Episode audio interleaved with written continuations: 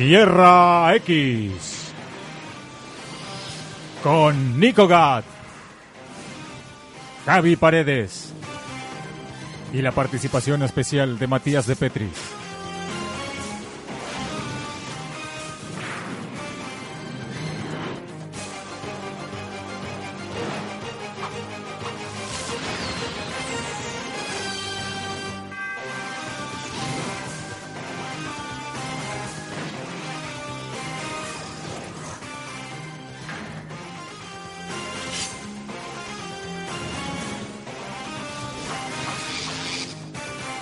Tierra X, donde converge el multiverso.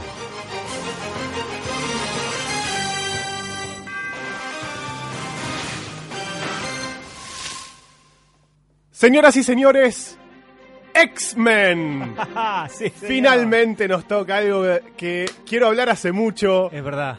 Los X-Men, uno de mis equipos superheroicos favoritos. Es más, creo, si me pongo a pensar, que es mi favorito. Está peleadísimo con la Liga de la Justicia. Sí. Eh, pero creo que esos dos son mis favoritos y creo que como equipo los X-Men están un escalón arriba. ¿Por qué? Porque la liga es una es una unión de, lo- de- de- de grandes individualidades. Claro. Sin embargo, los X-Men nacen como equipo Exactamente. y, y son, son una familia. Eh, el concepto de los X-Men es la unidad, ya desde su génesis son un equipo.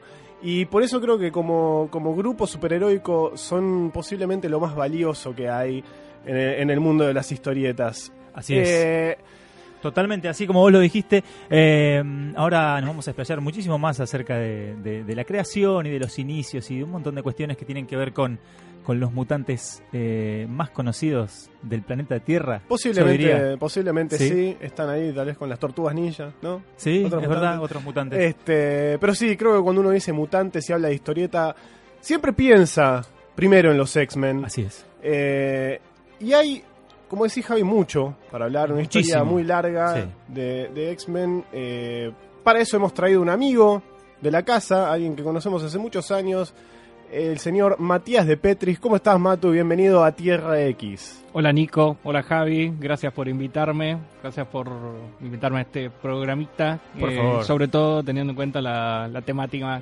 temática que van a tocar, que, que Vamos, vamos a tocar. es, es de mi agrado.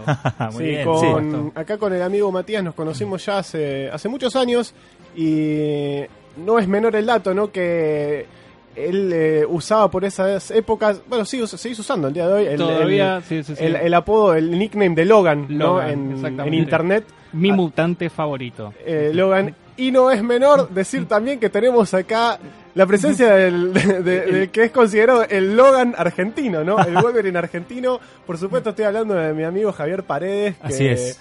Hace muchos años, un día mirándose al espejo, dijo, Es- che, me parezco a, a este, a este muchacho Hugh Jackman, Sí, ¿no? este que está australiano. en la película.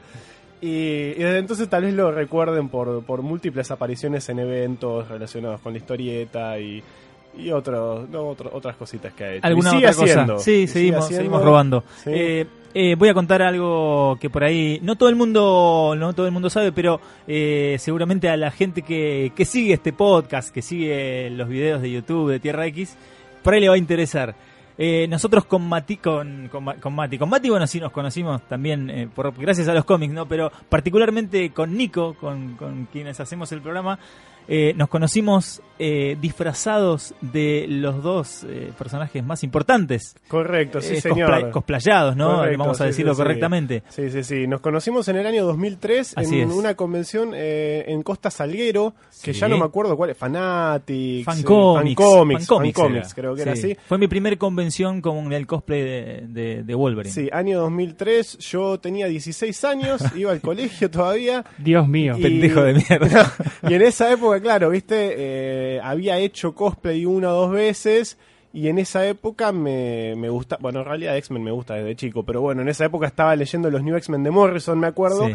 Y hice medio una versión libre Exacto. de, de- de Cyclops. Claro. De- con las tiritas amarillas a los Sí, costados. con me la, acuerdo, X en, con la X en negro. Sí. Me llevé un, un sobre todo, porque había un número, era, era un número en el Que que, usaba- el que aparecía con un sobre todo con y, sobre dije, todo, me sí. llevo un sobre todo. Sí, Dije. sí, es verdad. Y Es válido. Claro, es válido. Y- número es válido. Claro, y en ese momento justo se estaba estrenando X-Men 2. Exacto. Y en la Sí, película sí, justo sí, sí. Cyclops también usaba un sobre todo en una escena. Cerró perfecto. Y cerró por todos lados. Y Javi estaba también con, con el, con yo estaba con el cosplay de, de calle de Logan, digamos, de, Claro. de- que, que usaba la campera marrón y el, el jean y, la musculosa. el- Sí, el y me acuerdo que todo el mundo estaba diciendo, no, hay Wolverine es igual a Hugh Jackman, no sé qué. Y bueno, eventualmente nos encontramos y así así nació, podríamos decir, Tierra X, que es un, es un- Digamos que es- esa- esa es la- así, la- así la- empezó todo, o génesis, sea, así empezó todo, así, la relación acá entre Javi y yo empezó por X-Men. Disfrazados que- de X-Men, los disfrazados tipos, disfrazados de- de, de Cíclope y Wolverine. Claro. la locura. Eh, Increíble. Y así que para nosotros es un programa muy especial porque nos une, nos- es como que nos une desde, desde que empezó nuestra relación. Tal cual, nos conocimos así. Eh, Antes de ser Nico y Javi, fuimos eh, es- Scott, y, Logan. Exactamente. locura. Exactamente. Tal cual. Así que, bueno, es. Bueno, get the room. Es, ¿eh? es un. No, Eh, bueno, es- igual, Estoy sobrando y- yo y- acá, y bueno, ¿eh? y bueno, no, no, vos sos, cuenta, sos ¿eh? Logan, Logan San, así que también tiene que ver. Lo importante es que es una franquicia muy importante para todos nosotros, este, X-Men. Eh, yo a los X-Men los conocí de chico por el arcade. De, Claro, por el videojuego. Fichín, el El videojuego. hermoso, Sí, hermoso un fichín. gran fichín que, Que se podía jugar eh, acá en Argentina de A4, pero había estaba preparado para jugar de A6 y Sí. en Norteamérica lo podía jugar de Lo A6. podía jugar de acá en A6, Argentina sí. creo que Una no llegó nunca. a un- un- yo al menos no lo conocí, tampoco en la costa atlántica, nunca vi que se podía jugar de A6. Sí, no recuerdo. Pero sí sé que se puede jugar de A6, Sí. que está programado y que en Norteamérica hay salas para jugar de A6. Sí, tenés, era, los personajes que tenías eran Cyclops, Wolverine, eh, Nightcrawler, Coloso, eh, Dazzler, Dazzler, Dazzler, estaba, sí. y me sí, está sí, faltando sí. uno. ¿Quién me está faltando? ¿Quién carajo te Me está, faltando, faltando? bueno, me está faltando uno que ahora después lo vamos a buscar. Este, pero bueno, sí, era un muy lindo fichín. Una locura. Y esa fue mi, mi introducción a los X-Men, esa fue la primera vez que los vi. Eh, inmediatamente recuerdo que, que me, me- me- me enamoré, no sé, sin, sin conocer el, el trasfondo de estos personajes. Me resultaron muy llamativos. Todos los personajes, eh, los villanos también eran como, tenían así como una cierta... eh, no sé, un carisma, ¿viste? Sí, ya los veías y ya... Hay un desfile de villanos interesantes. Sí, estaban todos están los- Prácticamente todo. Creo que, no sé, Ap- eh, Apocalypse, ponerle que no aparece, pero después aparecen casi todos Claro, los villanos sí, clásicos. sí, sí, Sí, sí, es verdad. Eh, y bueno, y después, como muchos, y como muchos de mi generación, la gran mayoría diría, eh, vino la serie animada, la serie animada de los noventas. Sí, la serie animada de. X-Men fue un puente de entrada para casi todo el mundo. En realidad, en la cultura popular masiva, creo que fue Sí. El hito definitivo. Eh, yo tuve un punto, an- antes de, de llegar a ver la serie, mi mamá una vez me compró unos muñequitos de X-Men. Ah, Eh, que eso era algo raro, una juguetería donde vendían eh, juguetes de Marvel, Mirá. que era muy raro para la época. Claro, sí, totalmente. Pero bueno, eso, esos fueron mi- mis primeros, mis primeros, mi primer contacto con X-Men. Usted, a ver, cuénteme un poquito cómo fue. Eh, Ma- eh, Matías, contame a ver un poquito. Yo también tengo un contacto, primer contacto parecido al tuyo, pero en realidad hay un cartoon de Spider-Man, si no me equivoco, que tiene un capítulo, eh, no sé si es un capítulo doble, yo lo recuerdo como un solo capítulo. El famoso capítulo de aguja dinámica, del hombre araña y sus sorprendentes amigos. Claro, estamos Claro. hablando de ese cartoon, no el Sí. cartoon clásico de Spider-Man de la No, década del 90, sino no, uno no. previo, que era eh, Spider-Man y sus amigos. Y hay un capítulo en donde aparecen los X-Men, eh, un- una formación que está mucho más cerca de la formación clásica, Sí. si, si no me equivoco, que del Giant Size. Claro, Eh, sí, sí, sí. Sí, porque recordemos que... eh, Ahí es- me acuerdo que estaba Bestia seguro, Sí, estaban- estaba los- Iceman seguro, Sí, bueno, lo que pasa es que- Cyclops y Jean Grey estaban también. Claro. Recordemos que eh, Iceman era uno de los sorprendentes Claro. amigos de Spider-Man. Ah, Entonces- claro. Entonces la conexión venía Sí, por sí, ahí, porque tenía el origen. de- Claro, venía de ese lado. Eh, El- al que no recuerdo que creo que Wolverine no estaba. Sí, Wolverine estaba. ¿En ese justamente, capítulo sí, sí. ju- A lo que, Ah. a lo que, lo que, lo que yo te decía. Ah, porque puede ser que aparecieran en dos capítulos, ¿eh? Es verdad. A mí me en ese que vi yo, yo creo que Wolverine no estaba. En Yo uno no aparece seguro que es este episodio el que de dice la- la Wolverine, aguja dinámica. que es en el que se refieren a él como aguja dinámica, que saca la garra y hace una brochette Sí, ¿no? con eh, fruta, ensarta con- una manzana. sí. ¿Quieres, ¿Quieres una fruta? Ah, Le dice a, Sí, a sí, Estrella sí. de Fuego, un Claro. galán. Pero creo que aparecían en dos episodios, eh, así que puede ser que en uno no Es estuviera. probable. Eh, contame vos, Javi, ¿cuál fue tu primer acercamiento a los Eh, mutantes? Eh, también lo, que nombran ustedes, pero pero se ve que eh, eso medio que pasó de largo. O sea, si bien me el, el arcade eh, lo jugué y me parecía copado, me había gustado mucho, lo mismo la, la, la, la aparición de, de, de los personajes en, en esta en estos, no sé si es uno o dos episodios, ahora no, no nos acordamos exactamente en este momento, pero pero lo que lo que definitivamente me hizo me hizo un clic fue la serie de la serie animada y la aparición luego de los cómics eh, de, de, de- de qué eran de, Pavón. Columba de Pavón, la- los cómics de Pavón que, eso fue un espaldarazo. Por sobre todo por el por, por lo que yo venía leyendo de cómics hasta ese momento y, y- y lo diferente que se veía eh, ese, ese, ese cómic con respecto a todo lo demás que yo venía leyendo. Y respecto de la serie animada hubo algo que a mí me, me, me- me- me rompió la cabeza que es cre- creo que es en el, no sé si es en el primer capítulo que La noche de los centinelas. la noche de los centinelas, primera parte. ¿Me acuerdas? Pero ¿sabes qué? Lo tengo en, en la memoria grabado a fuego. Y una cosa que me, me, me, me quedó muy marcada es que eh, hay una situación en la cual a, a- a este, a, a Morph- a Morfo lo, lo, lo detienen, los centinelas lo, lo toman prisionero y, y, las, y los X-Men tenían todas las de perder. Entonces Wolverine se quería quedar a salvarlo el chabón y, y Cíclope dice, no, no, no porque nos van a hacer mierda, vámonos. Y como Wolverine estaba tan sacado, Scott la manda a Rook para que lo desmaye, lo toca, lo desmaya y se lo llevan, en el- se van en el pájaro negro y huyen. Cuando se bajan del pájaro negro y vuelven al hangar de la mansión X, pasa algo que no me lo vi venir jamás y que dije, para, esto es distinto, esto es otra cosa, ¿qué está pasando acá? Se bajan del pájaro negro, va caminando Cíclope adelante, como apesadumbrado, Wolverine viene atrás y Cíclope se da vuelta y le dice, Che Logan, disculpa, pero... Y antes de que termine la frase, Wolverine le pega una piña en el estómago a su propio compañero. Sí, a- a- para mí también, de chico fue un poco fuerte. En los eso. super amigos no pasaba, papá, eso, ¿entendés? No, no, porque aparte si Batman le pegaba una piña a no Superman, pasaba. se rompía la rompía mano. En He-Man no pasaba, en los centuriones no pasaba, no pasaba en ningún dibujito de eso. No Sí. se cagaban a piña entre Sí. ellos. No, y había un desarrollo. Eso me mató. Había un desarrollo Eso de personajes muy interesante en esa serie, sobre todo en lo que era toda esa relación entre Logan, Scott, eh, Jean, eh, Morph. Morph, que es un personaje que en realidad fue creado para la Exactamente, serie. exclusivamente Eh, para la serie. Y Es había. que es que hubo una muy buena interpretación por parte de la gente que creó la serie de, de lo que significaba ¿no? Lo- los, X-Men como concepto y, todas las, la- las cuestiones que trataban los cómics, que los venían tratando desde hacía décadas, y hubo una muy buena interpretación de eso. Entonces, eh, y, eh, adaptaron muy bien eh, las historias y les dieron e- esa, esa, esa personalidad a cada personaje que, que que era característica de los cómics. Bien, como dice Javi, eh, ya las historias de los X-Men venían de hace muchas décadas. ¿no? Eh, si bien, como decíamos, fue el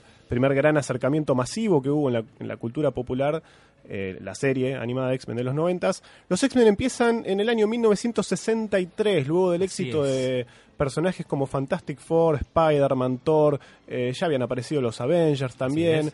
Eh, Marvel ya se estaba consolidando ¿no? como, como el gigante de la edad de plata en lo que respecta a los, a los superhéroes. Estaba empezando a, a decirle a DC, hola, mirá, acá estamos. Sí, sí. Eh, Estamos plantando bandera. Claro, y eh, estaba expandiendo su- sus títulos. Eh, Stan Lee y Jack Kirby eran, eran, digamos, la dupla. Bueno, ahí podemos entrar en la controversia de quién Bueno, hacía sí, qué. en algún, en algún momento siempre. vamos a zanjar esa, Este, esa dicotomía. eh, pero bueno, la cuestión es que, es que Stan Lee y Jack Kirby, o Jack Kirby y Stan Lee, lanzan The X-Men en septiembre de 1963. Tenemos en la formación original a los siguientes personajes: Cyclops, Jean Grey, Bestia, Iceman y Ángel. ¿Ya lo dije? Es.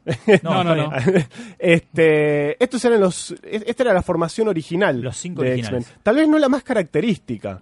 No, Eh, creo que cuando uno piensa hoy por hoy en, en X-Men, tal vez piensa en otros personajes, eh, para sorpresa de muchos que tal vez no conocen la historia. Wolverine, que es el. no era uno de los fundadores. el, o el- el más emblemático, uno de los Sí. más emblemáticos, no era uno de los miembros fundadores y no estuvo en el equipo por muchos Por años. muchos años, sí. Por muchos años. Eh, los X-Men originales eran estos, eh, reunidos por el, por el profesor Charles Xavier, el psíquico más poderoso del mundo, eh, que decía en el número uno, comentaba que, que, viste, siempre está este error que mucha gente piensa que los X-Men, no, pues son los, los hombres de Xavier. Sí. Eh, No. No. Esto No es- no, es, es por así, eso. no es Xavier-. Xaviersman. Claro, no son los hombres de Xavier. En el número uno de X-Men explica Xavier, con estas explicaciones muy de la Silver Age, ¿viste? Eh, que era que ellos, era, estos muchachos tenían extra poder, extra fuerza, extra todo, entonces son los El X-Men. Gen X. Claro, después, después eh, la justificación de que tienen el Gen X es un poquito más, no, un poquito más, eh, Bueno, más, sí, un poco más Hay, hay, compleja. hay una historia sabida respecto del nombre de la serie que originalmente para, para Stan Lee la había concebido como The Mutants, The Mutants, los correcto. mutantes. Sí. Y el por entonces editor de, de, de Stan Lee, Martin Goodman. Martin Goodman, le dijo, che, maestro, mutante es un concepto muy difícil de entender para los pibes. No Claro. lo van a entender, se lo van a olvidar, es una palabra chota. ¿Por qué no le, le buscas la vuelta? Y ahí surgió esto Claro. de, el, eh, de esta cualidad extra que Claro, tenían los, los, los mutantes. Entonces ahí surgió eh, Exacto, el sí. extra poder X-Men, los Correcto. hombres X. Si uno lo piensa un poco, decís, para, son los hombres X. ¿Qué, qué es un hombre X? ¿Por qué eh, los Vengadores, la Liga de la? ¿Por qué un hombre X? ¿Qué es un hombre X? Pero vos fíjate que no te detenés mucho a pensarlo, porque no. suena tan bien. Sí, sí, y suena digo, perfecto. la X es justo una letra que tiene esa mística que está asociado por lo general a lo desconocido, Sí. a, lo, a lo extraño, a lo, ¿no?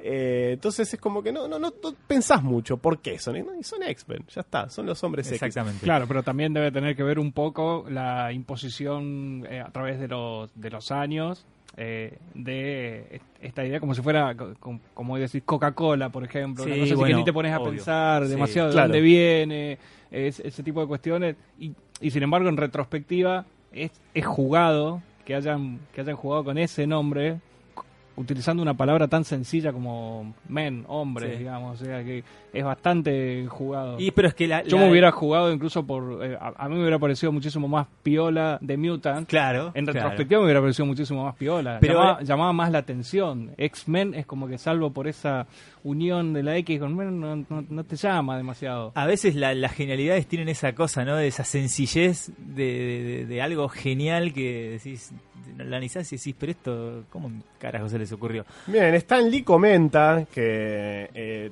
su decisión, supuestamente suya, Sí. de, de hacer que los, que los X-Men fuesen mutantes, venía de, de básicamente de la vagancia, Claro. de no tener que andar pensando un origen para cada personaje. Entonces decir, bueno, son mutantes, ya está, Nacieron nacieron así, así. exacto, nacieron así, claro. es así, punto, listo. Y ahora es una genialidad eso.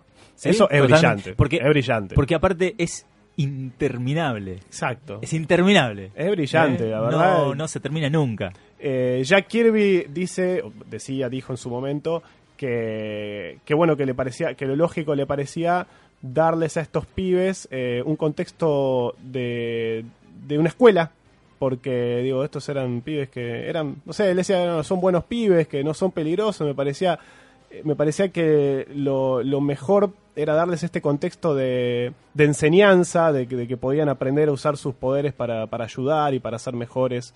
Este, con lo cual tenemos un concepto también distinto, que es que estos muchachos eran estudiantes, pero a diferencia tal vez de Peter Parker, por ejemplo, que también en sus inicios era un estudiante de secundaria, Sí. eh, ellos ya estaban estaban estudiando para la vida a la que se dedican esta vida de aventuras, de vida de, de- peligros. Peter Parker era un pibe normal que se ponía Exacto, una máscara, se sí. ponía un traje, salía a pelear. Estos pibes iban a un colegio, pero también, eh, de- de- no sé, salían y eh, de actividad extracurricular tenían la sala del peligro. Claro. Era a- Estaban como en una escuela de policía, claro. pero mutantes. Claro. como Xavier. O sea, están estudiando las cosas normales y aparte también tienen que aprender a fajar gente o Claro. A manejando sus defenderse, poderes. a Sí, sí. defenderse, ¿no? O sea, Sí, sí. como concepto ya de movida, creo que eh, tienen una cierta ventaja por sobre cualquier otro grupo de superhéroes. O sea, es como decía antes, no son estos tipos que se juntan. Es como, es como el Barcelona. Más o menos, el Barcelona de los superhéroes. Una, una característica de los X-Men es que no necesariamente son como personajes individuales los más poderosos, Exactamente. sino que, que como grupo son, eh, son muy efectivos. Claro. ¿no? Eh, pelean contra tipos que a veces son más poderosos que sus individualidades, pero funcionando como grupo logran vencerlos. ¿no? Magneto es un tipo ultra poderoso. De todas formas, digo, dentro de los X-Men hay mutantes que son muy poderosos Sí, y sí, conforme van avanzando las historias se van volviendo más poderosos. Sí. Porque cuando empieza capaz tienen poderes un poco más, más, entre comillas, bajados a tierra y a medida que van avanzando las series van incrementando los niveles de poder. Eh, bien, los X-Men entonces decimos que lo forma este, este muchacho calvo, eh, el profesor Xavier. Bueno, hay, hay otra hay otra controversia también que tiene que ver con la de un Patrol de DC. ah, me, me lo Ah, eh, me había ah. olvidado, quería decir eso y me olvidé. comenta, comenta, claro, por favor. sí. Tiene, tiene que ver con, con la de un Patrol. Bueno, la de un Patrol había sido inventada pocos meses antes, ¿no? Eh, había, sido- hay- ha- había salido pocos meses Hay un antes. tema, no- yo ahora no recuerdo si, si creo que sí, creo que se, publi- Sa- se empezó a publicar, pero muy poco tiempo antes. Sí, dos o no tres más de dos antes. meses, Sí, sí, no más de dos meses. Sí, sí, dos o tres meses antes. Entonces eh, eh, hay una cuestión ahí de que el, el creador de, de, de Doom Patrol, de hecho, demandó a Stan. Lee por plagio. Sí. Porque son conceptos bastante similares, Hay- con sí. un par de similitudes hay, hay importantes. algunos paralelismos. Sí, ¿no? lo que pasa es que el concepto mutante en Doom Patrol no está contemplado.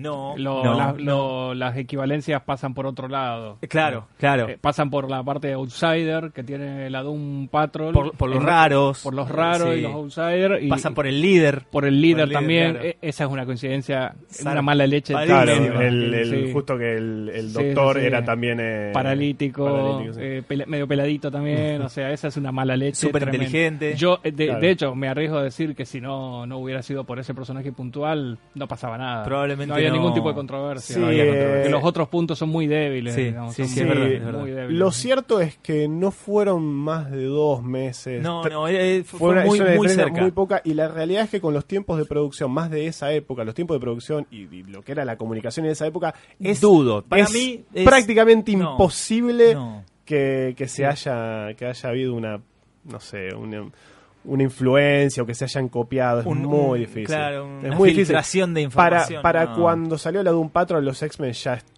ya estaban cos- Sí, prácticamente cocinados sí, sí, es muy difícil pero bueno la controversia existe y es real y es eh, está bien eh, mencionarlo porque Es- sí, porque está, existe. Sí, sí, Eh, sí. pasó, es de divertido que exista, Sí, aparte. sí, sí, sí, totalmente. Es un poco como lo de Man Thing y Swamp Thing, Claro. ¿no? Bien, Sí. bien por ahí.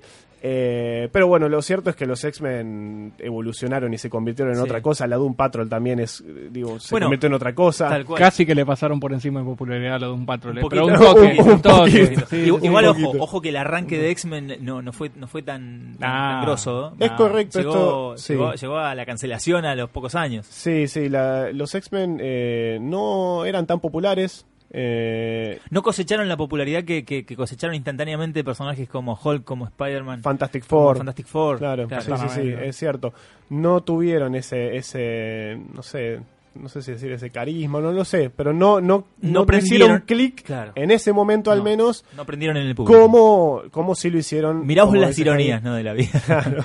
Este, Yo sí. un poco lo entiendo eso, ¿eh? A mí me aburre un poco la, el volumen La- la inicial primer- de X-Men como no me pasa con el volumen inicial de Spider-Man. Eh, sí, es cierto, Eh. pero, pero si yo estoy de acuerdo. Me parece lo, lo que lo que sí es loable y brillante. Esto, esto yo lo, lo dije también en el podcast que hicimos con Kike, me acuerdo. Los primeros. Yo, no, yo creo que Stan Lee y Jack Kirby, ahora no recuerdo exactamente, no llegan a ser 20 números de X-Men. No llegan. No, creo que, No creo que eh, Stan Lee se va en el 18 y, Una y- cosa y así. Kirby se va un número antes, un número después, Por ahí. algo así. Por ahí. En esos menos de 20 números están Ah, las bases todo. de Sí, prácticamente sí. todo Sí. lo que hizo que los X-Men después eh, fueran populares, todo, Claro. un Es- montón de cosas. Es sacan como de que plantaron, hic- hicieron un almácigo de, Sí, sí, de sí. conceptos geniales que, bueno, que en el momento no prendieron, Sí. pero que después sirvieron para explotar a morir. Sí. Claro, el tema del racismo, por ejemplo, estaba. Ya, ahí ya estaba, no estaba tan fuerte, Obviamente, sí. pero, pero ya comenzaban a, a- a- Es que ya está planteada, la serie está planteada, de hecho, con ese concepto un poco de, Claro. del. Si tema de bien, la- si bien es, las eh, diferencias. originalmente digo era mucho más inocente, era mucho más maniqueo el asunto, Sí, era, sí. los X-Men eran los, los buenos, Sí. lo Magneto y la, la hermandad de mutantes, Mutantes malvados, malvados. Era la, hermandad de mutantes Malvados. malvados. Sí, directamente, nosotros somos los malos, nos hacemos cargo. ¿Te queda claro eso? este, Por si no sabían a quién pegarle, somos nosotros. eh. Claro. Eh, tenían un poco esa cuestión, Pero, pero sí, se, ve- se empezaban a ver esas cosas. está- los personajes que aparecen, la mayoría de los personajes más importantes de, de la franquicia aparecen en esos números. eh, los villanos también. Eh, entonces, digo, es, es cierto. Es cierto que Sí. tal vez no es el trabajo más brillante que tuvo tanto Stanley como Jack Kirby. Pero es notable cómo los conceptos estaban ahí. Y no en, medida, no en menor medida, eh, gracias a Jack Kirby, sin duda. Seguramente, Este, sí, obviamente, pero es un trabajo en conjunto. Sí, sí. Eh, bueno, digo, por los diseños que tenía también, ¿no? Por ejemplo, los sentinelas. Un sentinela es un robot gigante violeta y no entendés cómo puede ser que tenga tanta pregnancia. Pero, Tal cual. Claro, sí, Pero sí. la imagen del robot violeta gigante, te das cuenta que va evolucionando, evolucionando, pero siempre sigue siendo un robot violeta gigante. No se aleja demasiado de ese concepto inicial. Claro.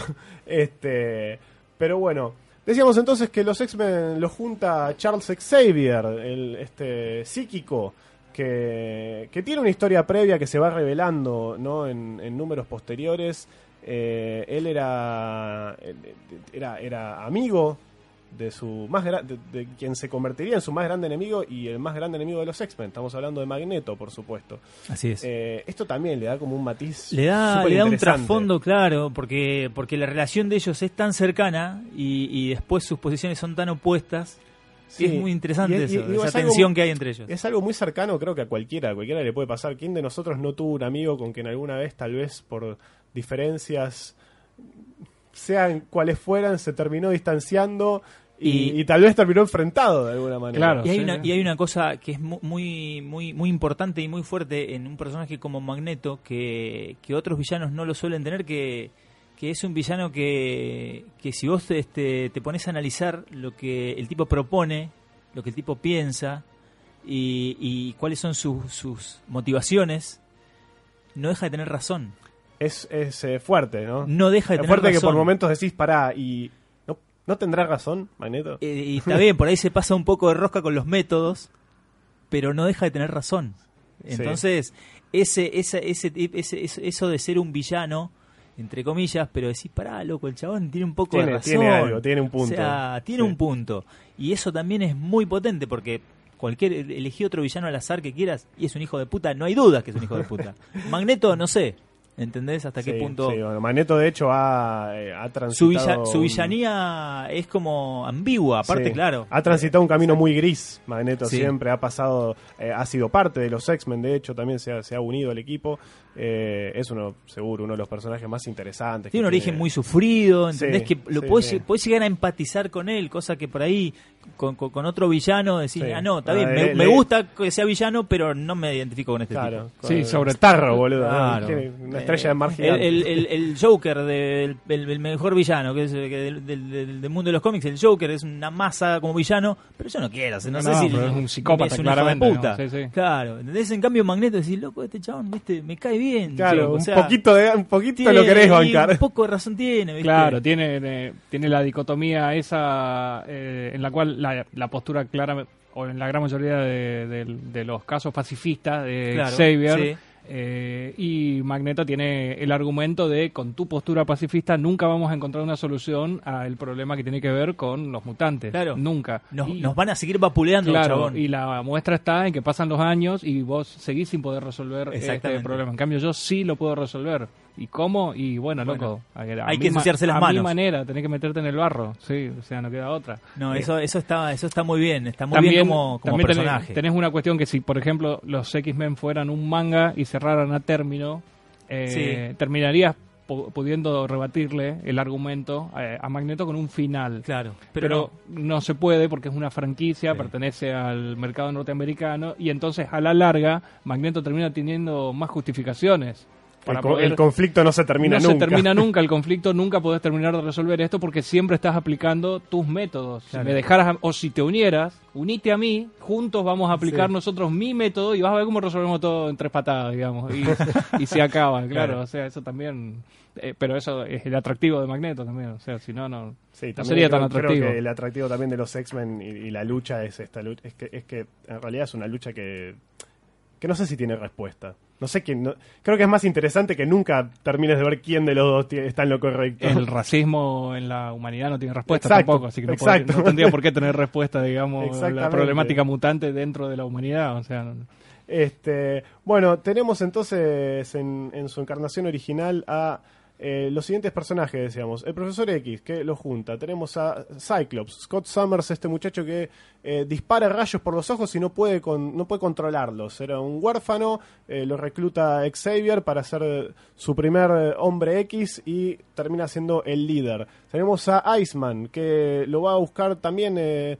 eh, Cyclops lo, lo- lo recluta a él, Sí. es, el, es el segundo, lo, lo saca de la cárcel. Él- tiene un pequeño incidente que congela a una persona, lo meten en la cárcel y lo van a buscar y lo reclutan. Tenemos a eh, Bestia, este muchacho que originalmente, Bestia, la, la- la apariencia de Bestia siempre está muy a- asociada con, con la cuestión del pelo azul, ¿viste? Todo Sí. el mundo, Bestia, pensás en el Bestia azul. Pero claro, inicialmente. Originalmente. no, es un enano deforme. Era, era- era- no, era un muchacho así, Fornido, morrudito. Patoba, medio- claro. Medio bajito. con habilidades, eh, con mucha agilidad. Claro. Patoba con mucha fuerza Sí. y mucha agilidad. Sí, sí, sí, que tenía así habilidades Con eh, los pies simiescas. Claro, los pies Sí, los dedos sí. de los pies prensiles. Y era el más inteligente del grupo, era el intelectual. Que Stan Lee comenta que era esta, le, le gustaba esta dicotomía de que, de que al ser- de que se viera como el más bruto, pero Sí, fuera el más claro. inteligente. que después este, se volvió a usar ese concepto para hacer a Nightcrawler, que vamos a hablar más adelante. Sí, señor. Que, que también. Eh, tenemos entonces también a Ángel, eh, Sam Worthington III. Él es Este un adinerado. multimillonario, eh, hijo de un multimillonario, que tiene alas de ángel, que antes de unirse a los X-Men se convierte en un, en un héroe. Ah, O sea, su carrera como héroe empie- empieza antes de Sí. unirse a los X-Men y después, bueno, lo, lo reclutan. Y tenemos a Jean Grey, que es, bueno, más adelante la conoceremos como Fénix en una de las Marvel Girl, una de las historias más emblemáticas. Inicialmente es Marvel Girl, eh, que tiene poderes eh, telequinéticos y, eh, eh, y, y psíquicos. Psíquicos. Es la última en unirse a, a los X-Men, pero Xavier ya la tenía fichada de, de hacía rato. Este es eh, un personaje con un poder latente muy fuerte, ¿no? y ha sí. sido, incluso estando muerta, eh, ha sido el, el- el eje de, de- de- de- de muchas historias muy importantes de la franquicia. Hasta, hasta nuestros días. Sí, sí, sí. Bueno, recientemente parece que parece que volvió. Una vez bueno, más. It's back. hablaremos de Una vez más. Este, pero bueno, tenemos esta, esta agrupación originalmente, después tenemos, se nos unen eh, en alrededor del, no sé si 50, 50 y pico, 60 por ahí, aparecen Havoc y Polaris. Eh, el hermano, uno, uno de los hermanos de, Claro. de Scott. Havoc, Alex Summers es el hermano de Scott Summers, Cyclops, ambos huérfanos, eh, separados. De, de pequeños, a Alex lo adoptan, ellos estaban en un orfanato, a Alex lo adoptan, Scott pasa más tiempo en el orfanato, Eh, tiene, tiene poderes mm, similares, también es como también de emisión de energía, digamos, destructiva, pero en lugar de, de proyectarla atrás de los ojos, lo, sa- lo hace eh, del, del cuerpo, de, de- viste que siempre, siempre te ponen el, que, que le sale del pecho, Sí, pero en realidad mucha gente piensa que lo tira del pecho. En la película de, de X-Men, ¿cómo es? Eh, First First, Class, Class. como First que Class. solo lo tira del pecho. Sí. Porque en realidad esto no es Claro, así. No Claro, es que es lo- como una especie de, de- de vibración, no sé bien. Sí, qué es, es un rayo plasma. Sí. Este, y tenemos a Polaris que, eh, bueno, básicamente tiene los mismos poderes que Magneto. Exactamente, un, un poco, un poco menos, eh, menos, de, po- menos potencia Este, inicialmente, Y pero- pelo verde. y pelo verde. Sí. Eh, Tuvo recientemente su primera, creo, adaptación live action. es correcto, en The Gifted. The Gifted. Sí, Sí, sí. es verdad, es la qué, primera. qué bonita la actriz, ¿eh? Muy Mirá linda. la palabra que, que utilicé y no, ti- no largué una. Aunque Sí. no hay mención alguna de que sea eh, hija puntualmente de Magneto. No. Pero En sí la hay serie. men- en la serie. Pero sí hay mención de que su padre fue importante. Ah, mira. Pero no mencionan el nombre. No dicen Linda, específicamente. linda serie, ¿eh? Linda serie. Sí, yo no la, no, la, no la vi porque, bueno, ya vamos a hablar ahora en un ratito de eso. Sí. Bueno, no quiero adelantarme. Sorpresa. Bien, bien, sorpresa del O sea, estamos, 2017, estamos adelantando. Vamos a llegar. Este, pero bueno, la- entonces tenemos la etapa inicial de los X-Men. Sí. Estos son más o menos los personajes. Después los personajes que desfilan por las páginas de, de los mutantes en esa época son varios. Eh, como decíamos, Magneto, Quicksilver y Scarlet Witch, que eran, eran los hijos, después pasaron a ser los hijos. Bueno, vos son los hijos de Magneto. Son los- ¿ok? Bien. Son los hijos de Magneto. Para mí también. Van a ser toda la vida los hijos de Magneto. Quicksilver y, y Scarlet Witch, Pietro y Wanda Maximoff, hijos de Magneto, eh, en la primera encarnación de la, de la Hermandad de los Mutantes Malvados, después pasan a, a formar una parte fundamental de los Vengadores, como que se alejan un poco tal vez de los títulos mutantes y están mucho más asociados con, con Con los, los Vengadores.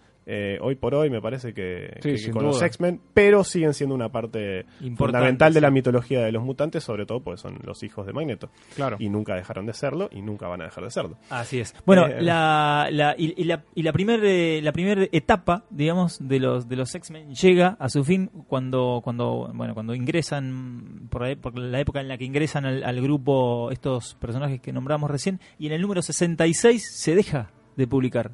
Es correcto. Se deja de publicar X-Men durante varios eh, varios años. Eh, se siguió publicando, pero se reimprimían los eh, eh, episodios ya publicados anteriormente. ¿Por Sí, qué la, la, la serie no, no, no, no, no llegó a alcanzar el- la popularidad necesaria como para sostenerla en el tiempo? Es correcto. Hubo un tiempo en el que lo único que se publicaba de X-Men eran reimpresiones de cosas que ya, de que ya habían salido. Eh, bueno, hubo, hubo varios eh, artistas, guionistas. Bueno, tal vez el, el más recordado de esa época es Roy Thomas. Eh, Con- fuera de. Claro, con, con Neil Adams. Sí, ¿no? sí, sí, sí. Tiene, tiene alguna una, una cosita que, que no está mal, eh, que está interesante. Sí, Está- es un Neil Adams que no está todavía prendido fuego. No, es obviamente un, No, Falta no, mucho un- todavía para prenderse Sí, a sí, fuego. sí, un sí. novato. Neil Claro, Adams. sí, y sí, ya, sí. está- ya estaba muy bien igual. eh, o sea, Estaba bastante bien. Sí, sí, sí. pero, sí. pero sí faltaba para que explote.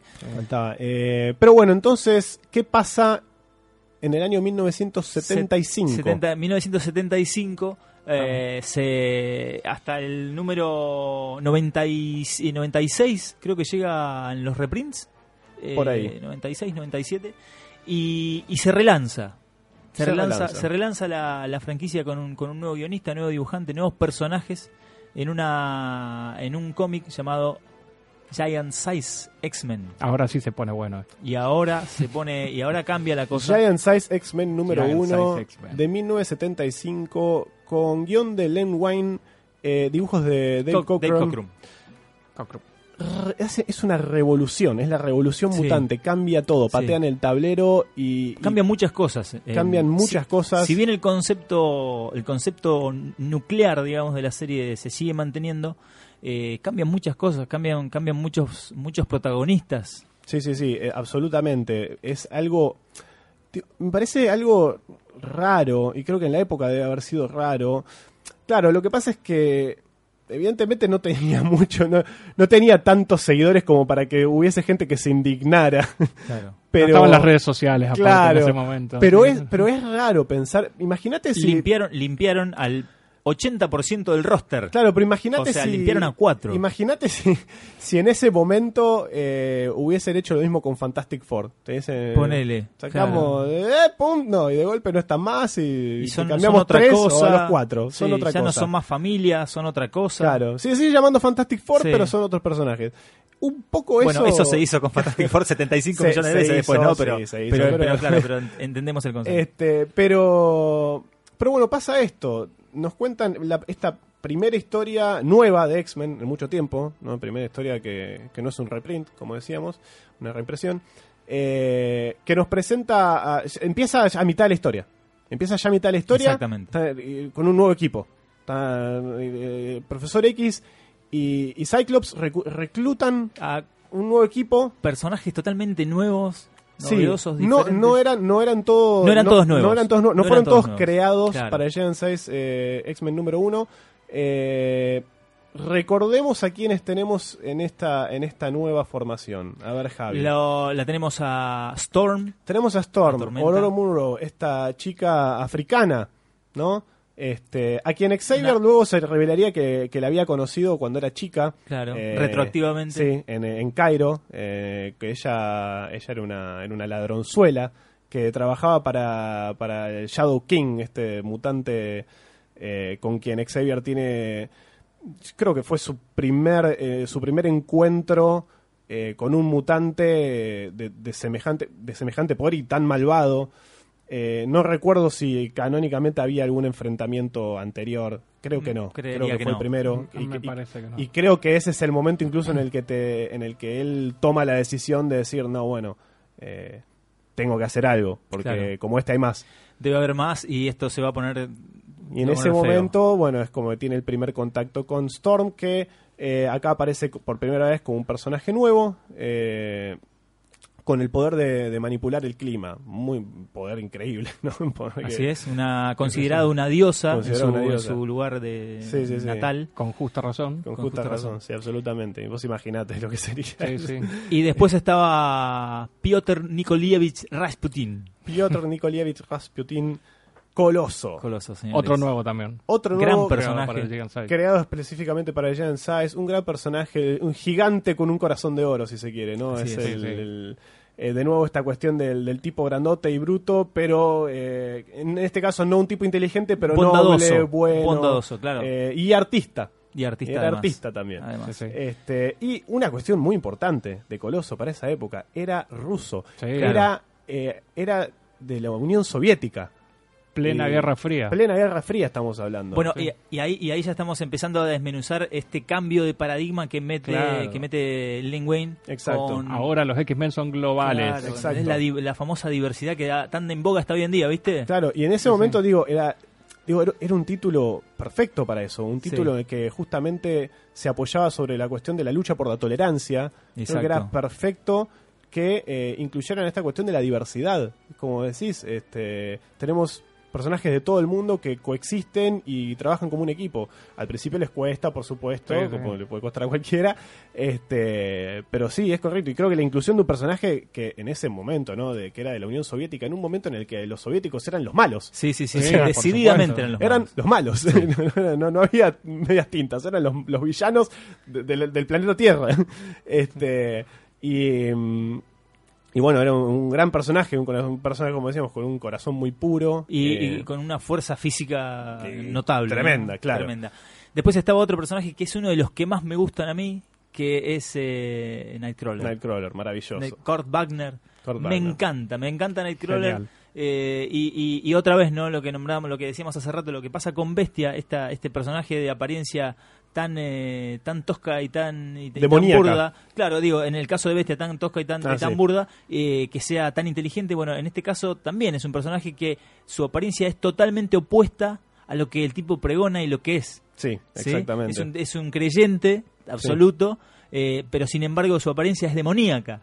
Y sus poderes remiten a, a, a esa cuestión de, de, de- de Lucifer, ¿viste? El Sí, sí. azufre, Claro, la cola. Cuando, cuando, desapa- eh, cuando Nightcrawler, recordemos que tiene el poder mutante de teletransportarse, eh, cuando, cuando ejerce su poder deja un olor a azufre Azufre. que está asociado... Justo tenía que con, ser el, con, el, azufre. con el demonio. Claro, está asociado con el demonio. Eh, sí, es cierto. tiene Y bueno, el- y el- un alma muy pura. Y un alma muy pura, origen alemán, también tenemos otro Diversidad país, de nuevo. Diversidad. Diversidad de nuevo. Ya había, bueno, ya la guerra, la Segunda Guerra Mundial había terminado. Los alemanes ya no eran, no eran los malos, pero, pero también está la cuestión de la diversidad que está muy bien. Sí, con los detallecitos de las frases también que tira por ahí en alemán. Están, Sí, está- Sí, sí, sí, sí, aporta. sí, sí, sí, siempre hablando en siempre También- tienen los personajes siempre tiran alguna frase en Claro. su idioma en su idioma natal, Coloso también, Coloso lo hacía también, mucho. sí, sí. Este, bien, Estaba Thunderbird.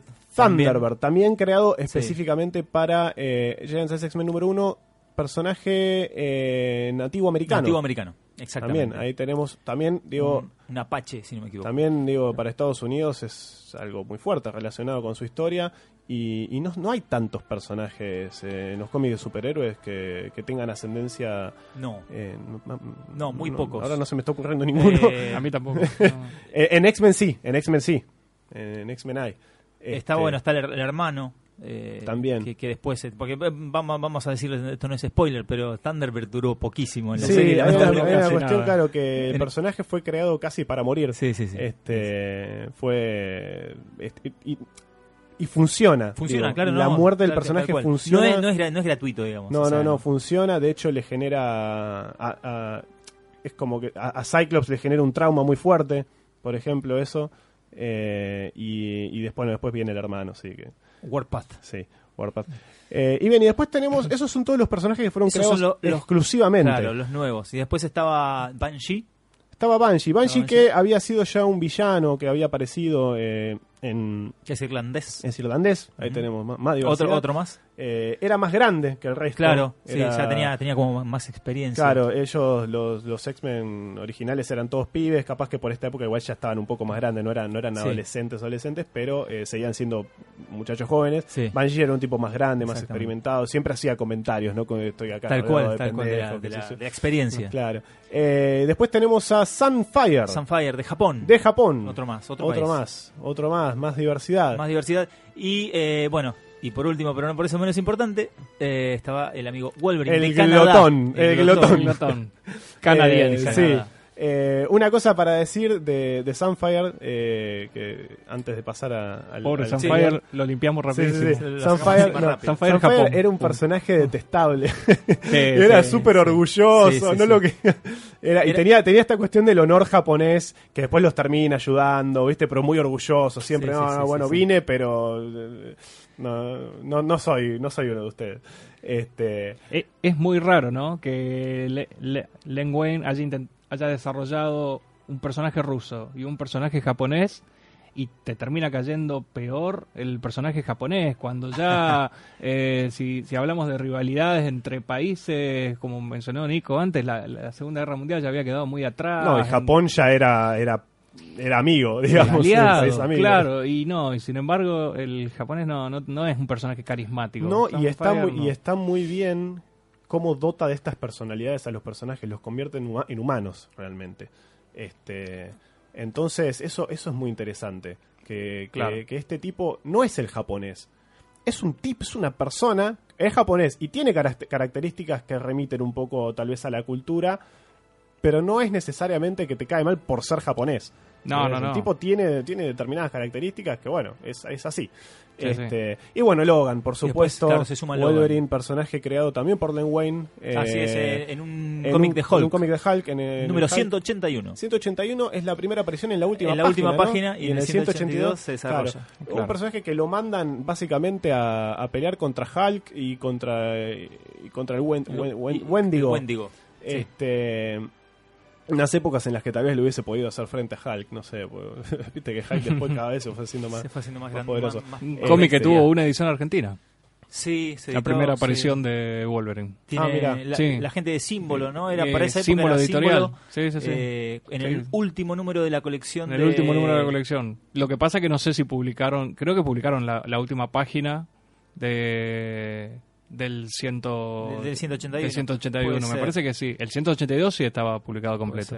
Que es cortito aparte, no Sí, sí, sí. no tiene 22 páginas, tiene menos, Claro, digamos, sí, tiene sí, es bastante corto, menos. más corto. Bueno, originalmente la idea era que, o sea, hubo varios varios pasos en la creación de Wolverine. Primero iba a ser un, un, un- un Wolverine, un, el animalito de Wolverine Sí. mutado, creo. Después las garras en, en un momento eh, en realidad no eran parte de su cuerpo.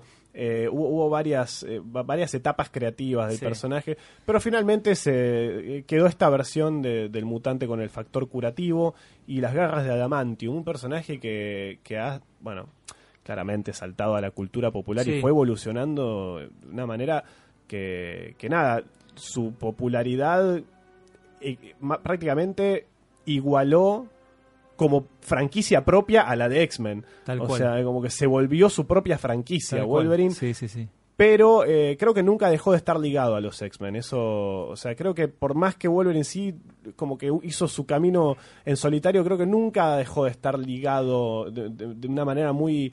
En, en- en lo que es la esencia. Sí, es de que los es, que es un personaje que funciona muy bien dentro de los X-Men. Sí. Funciona muy bien por, por, por la personalidad que, que le fueron armando. Eh, es un personaje que funciona funciona bien en, en- en equipo, ¿no? Por, por, por esta cuestión que tiene justamente de, de, de- la personalidad potente que tiene y el, y el carisma y eso de reaccionar de, sí, sin pensar demasiado y, y por otro lado la cuestión no- honorable y, Sí, todas esas cuestiones que le fueron agregando ¿no? con el tiempo, la cuestión del honor, la cuestión de Sí. toda su relación con Japón, esta, esto que es como una especie de samurái, ¿viste? Un Ronin Samurái buscando el moderno. honor, claro. Eh, Sí, si hay, si hay un personaje que van construyendo con el tiempo, claramente es a Wolverine, con, con la excusa esa de que parte de su memoria está borrada y, y entonces cada guionista que llega quiere agregar un pedazo más del pasado de Wolverine, es el por lejos es uno de los personajes que más fueron construyendo. Eso no quiere decir que después lo hayan hecho evolucionar demasiado como personaje en el presente, Tal cual. pero al menos la construcción del personaje bueno, la, la fueron, se fue haciendo con el tiempo, lo cual Todo- es bueno y malo a la vez. sí, sí. ¿no? O sea, todo lo que hizo, bueno, Claremont, eh, que, que- que fue el que tomó la posta de Len Wayne después de, de- del Giant Size X-Men. Claro, fundamental. Eh, cuando después de después de Giant Size X-Men eh, quedan en la última en la última viñeta creo que decía Ángel y ahora qué vamos a hacer con 13 X-Men. Claro. Y los X-Men originales se van todos Sí. menos Cyclops que se queda. que se queda. Todos los demás se van a hacer sus vidas, se van a hacer otras cosas. Ángel y Bestia se van y forman los Champions, los campeones, Sí. con uno de los equipos más raros de la historia de los cómics de superhéroes. Yo estaban, a ver, para recordemos, Bestia y Iceman, por supuesto, estaban Black Widow, Natasha Sí. Romanoff, que ya ahí ya, ya es rarísimo, Ya, cualquier claro. cosa. ¿Por qué? Eh, estaba. eh, eh, ¿Quién más estaba? Ghost Rider. Sí. Ghost Rider estaba y me falta uno. ¿Quién más era? Que no me acuerdo quién más era. Los Champions. Ah, Hércules. ¿No estaba Hércules? Hércules, ahí está, Sí, sí, Hércules. estaba Hércules. Estaba Un equipo rarísimo. Un equipo rarísimo, una cosa, una cosa muy rara. Sí, Pero sí, bueno, ma- mano a mano con los Defenders, Claro. con Hulk, eh, Silver Surfer, Doctor Strange. Claro, pero y- ese, claro, ese equipo tenía, tenía como, había como un hilo conductor en que cada uno era, eran como todos de alguna manera outsiders, tipos que no tenían un equipo, pero cada uno era como el más grosso en, en- en lo que Claro, cada uno hacía. sí. Era como Era Silver un Surfer, peso tipo pesado. cósmico, gro- grosísimo. Namor, el rey de Atlantis, Hulk, igual Hulk, y Doctor Strange, el hechicero supremo. ¿Viste? Eran Ah, como sí, es un sí, equipo sí. que son cuatro bestias absolutas. Los Champions, no, Los eran Champions no, era una cosa rarísima. El Ghost Rider. Ghost Rider con, con Black con Widow. Black ¿Qué hacían ahí? Este, Bueno. Pero bueno, cuestión que se va cada uno por su lado a, a perseguir sus, sus horizontes. Este, Bestia en un momento se une a los Avengers, de hecho. No me acuerdo si fue ahí o, Y o- si o fue después, pero. poco más en, adelante. en un momento, o antes, no, no me acuerdo honestamente. Pero a en los. West Coast, creo. O a los Avenger Avengers. A los Avengers. Ah, los yo creí que era Avengers, los West Coast no, que había- los que Avengers, había venido originalmente- No, porque los West Coast, ¿de qué, de qué año? Eso viene después. Eso viene después. sí, viene mucho después. Eh, Bestia también es, es- está bastante asociado a los Avengers, curiosamente. Porque Sí, a los dos equipos. a los dos Sí. equipos. Más a los X-Men, por supuesto, pero, pero un, un poco también a los Avengers. Y, y bueno, y queda este nuevo equipo que li- queda liderado por, por Cyclops. Y tenemos a todos estos nuevos muchachos, Y a- eh, con excepción de Sunfire. Sunfire se va a la mierda. se va. Y bueno, y Thunderbird. Y Thunderbird que que muere la palma. en la segunda misión. En la segunda misión, sí. con, con de Nefaria. Así es. Y bueno, una cosa que era que, que es destacable, que se diferencia de la primera encarnación de X-Men, era que estos tipos no necesitaban aprender, la, la mayoría no necesitaba aprender a, a dominar sus poderes ni a, ni a defenderse. Ya eran tipos que ya traían un background de, desde su, de cada uno desde sus, este, de su lugar. Pero si algo que sabían era defenderse, digamos. O sea, el- la cuestión pasaba por otro lado. Tenía que aprender a trabajar en Claro, equipo. trabajar en Tenía- equipo, había personalidades fuertes. Exactamente. Eh, tenemos los primeros choques de, entre, entre Cyclops y Wolverine. Eh, Donde se empiezan a, a- a- marcar los caminos, ¿no? Las formas de cada uno se, de... se, se rozan, ¿viste? Sí. Porque eran tenían nada esto, tenían personalidades fuertes. De hecho, Wolverine es bastante detestable en, en- Y- y- en al varias de sus- principio, de sus, de sus apariciones Sí, iniciales. sí. Y ahí me acuerdo que hay una, una viñeta que, que le está quemando la cabeza a Scott y le está, y no, y que no sé. Y Scott agarra y dice, Wolverine, callate, ¿eh? se da vuelta y le mete una piña y lo baja, ¿viste? Este, pero, pero bueno, todas esas cosas también medio que fueron evolucionando, eh, las relaciones entre los personajes van evolucionando de manera muy orgánica. Sí. Y todo esto se debe en gran medida gracias al trabajo de, como decía Javi, Chris Claremont. Claremont. Chris Claremont, el, el arquitecto definitivo de los X-Men, Definitivamente, ¿no? es, es, es el tipo que más, que más tiempo estuvo llevando adelante las vidas de los, de Sí. los X-Men y, y, y mucho de lo que se relacionaba con los X-Men. Sí, sí, Eh, sí. Durante muchos años y, realmente hizo un trabajo increíble. Creó eh, personajes. Creando un- una red orgánica de personalidades y de funcionamiento que, que es este hasta el día de hoy me parece que no se dio ningún otro título de cómics. Sí, es, pensemos es muy que difícil Claremont, de igualar. Claremont estuvo 16 años, ¿puede ser? Sí, Creo que sí, 16, sí, sí. sí. No, no me acuerdo el número exacto, pero sí, más de 15 estuvo. Más de 15 estuvo, creo que fueron exactamente 16 años, no estoy seguro, pero creo que fueron 16 años. Estuvo mucho tiempo Sí, escribiendo estos sí, personajes. es una locura. Ah, En retrospectiva es una locura porque hay muy pocos autores que hayan estado tanto tiempo con un personaje en el mercado de cómic norteamericano. La ventaja que tenía Claremont es que acá manejaba un grupo, ¿no? Claro. Claro, Eh, pero y aparte con el nivel, ¿no? Porque Sí, sí, hizo unas vale. cosas súper memorables. Digo, el que verdaderamente llevó a, a los X-Men al al est- al al estatus de Sí, franquicia rentable fue él. Sí. Como decíamos antes, tomó un montón de elementos de cosas que venían antes. Eh, eh, digo, el- el- el- concepto, claro, el concepto de base no lo, Sí. no, no lo, no lo tocó. no demasiado, No, pero lo, lo- supo aprovechar. Exactamente, Sí, lo, lo potenció. lo expandió, claro, Lo potenció. potenció. y lo expandió muchísimo, Sí. lo expandió muchísimo. Eh, no estuvo solo, igual. Claremont claro, tuvo, claro que no. tuvo posiblemente algunos de sus colaboradores más, más recordados fueron eh, bueno el propio Dave Cockrum que, que arrancó con el Giant Sí. Size, eh, John Byrne. John, John Byrne. Byrne es su mejor colaborador John para Byrne, mí. Sí, sí, sí. John Byrne porque John Byrne también fue un tipo que colaboraba mucho en, en los, en los argumentos. Sí. No es que era- no, no dibujaba Claro, solamente. claro. O sea, Era un varios- trabajo en equipo. Y esa es posiblemente recordada como la época más clásica y, y de, de X-Men a la que siempre se vuelve. ¿no? Las sagas más recordadas, Sí, las más emblemáticas. las más emblemáticas suelen estar Las que todas más ahí. marcaron al grupo. Claro, está ese equipo creativo. Sí, sí, sí. Este, Bueno, sí. nombramos un par, Días del Futuro Pasado, Por ejemplo. la famosa saga de Fénix. la, la- la saga Dark de Fénix Phoenix. Oscura y la, la saga de, y no, y la saga de Fénix original estaba Cockrum todavía. Estaba Cockrum todavía. Sí. La de Fénix Eh, Oscura, claro. Sí, Fénix Oscura. Después, este, bueno, eh, Imperio, todo lo que es la, la- la saga de Lilandra, el Imperio Shi'ar. Imperio Shi'ar, claro. claro. Claro. Este, nada, bueno, y claro, y llevaron, trajeron toda esta dimensión cósmica, viajes en el tiempo. eh, Es como que le dieron una, un, un- un- un enfoque muy amplio Sí. o sea, a, a estos. No es que son estos mutantes que están ahí tirándose rayitos, ¿eh? Claro. sino que te van al espacio, te van. O sea, había. salvaban el universo. o sea, hacían cosas muy grosas estos personajes. No, y además, eh, Savage Land la creó Claremont, Genosha lo creó Claremont, o sea, hay un, hay un montón ya de dentro de lo que No, es el... Savage Land es anterior, ¿eh? Ah, ¿es anterior? Sí, ¿A Claremont? Sí, sí, sí. ah, sí, vos sabés que... Es de los X-Men originales. Sí, ah, mirá vos, yo creí que había sido creado por Claremont. No, no, no, es anterior. Este, pero de todas formas usó los conceptos Claro. de, de forma magistral, o sea, y, y- y llegó hasta el año 1990 y 1992. Dos. Sí, 1992. Eh, son lo- lo- los el- cuando se cuando se relanza eh, desde un nuevo número uno, un segundo título. Bueno, eh, la serie X-Men pasó a llamarse tempranamente Uncanny X-Men, eh, que fue la que escribió históricamente Claremont y en un momento se desdobló, se comenzó desde un nuevo número uno co- bajo el título X-Men a secas, que estaba guionizada, ese título estaba guionizado por Claremont y dibujado por el, el- ese momento super eh, dibujante superstar que era Jim Lee, que Correcto. venía, venía dibujando eh, la otra serie y se pasó a la nueva y en, en la otra serie quedaron quedó Portaccio, creo, dibujante. Uf, sí, qué complicado.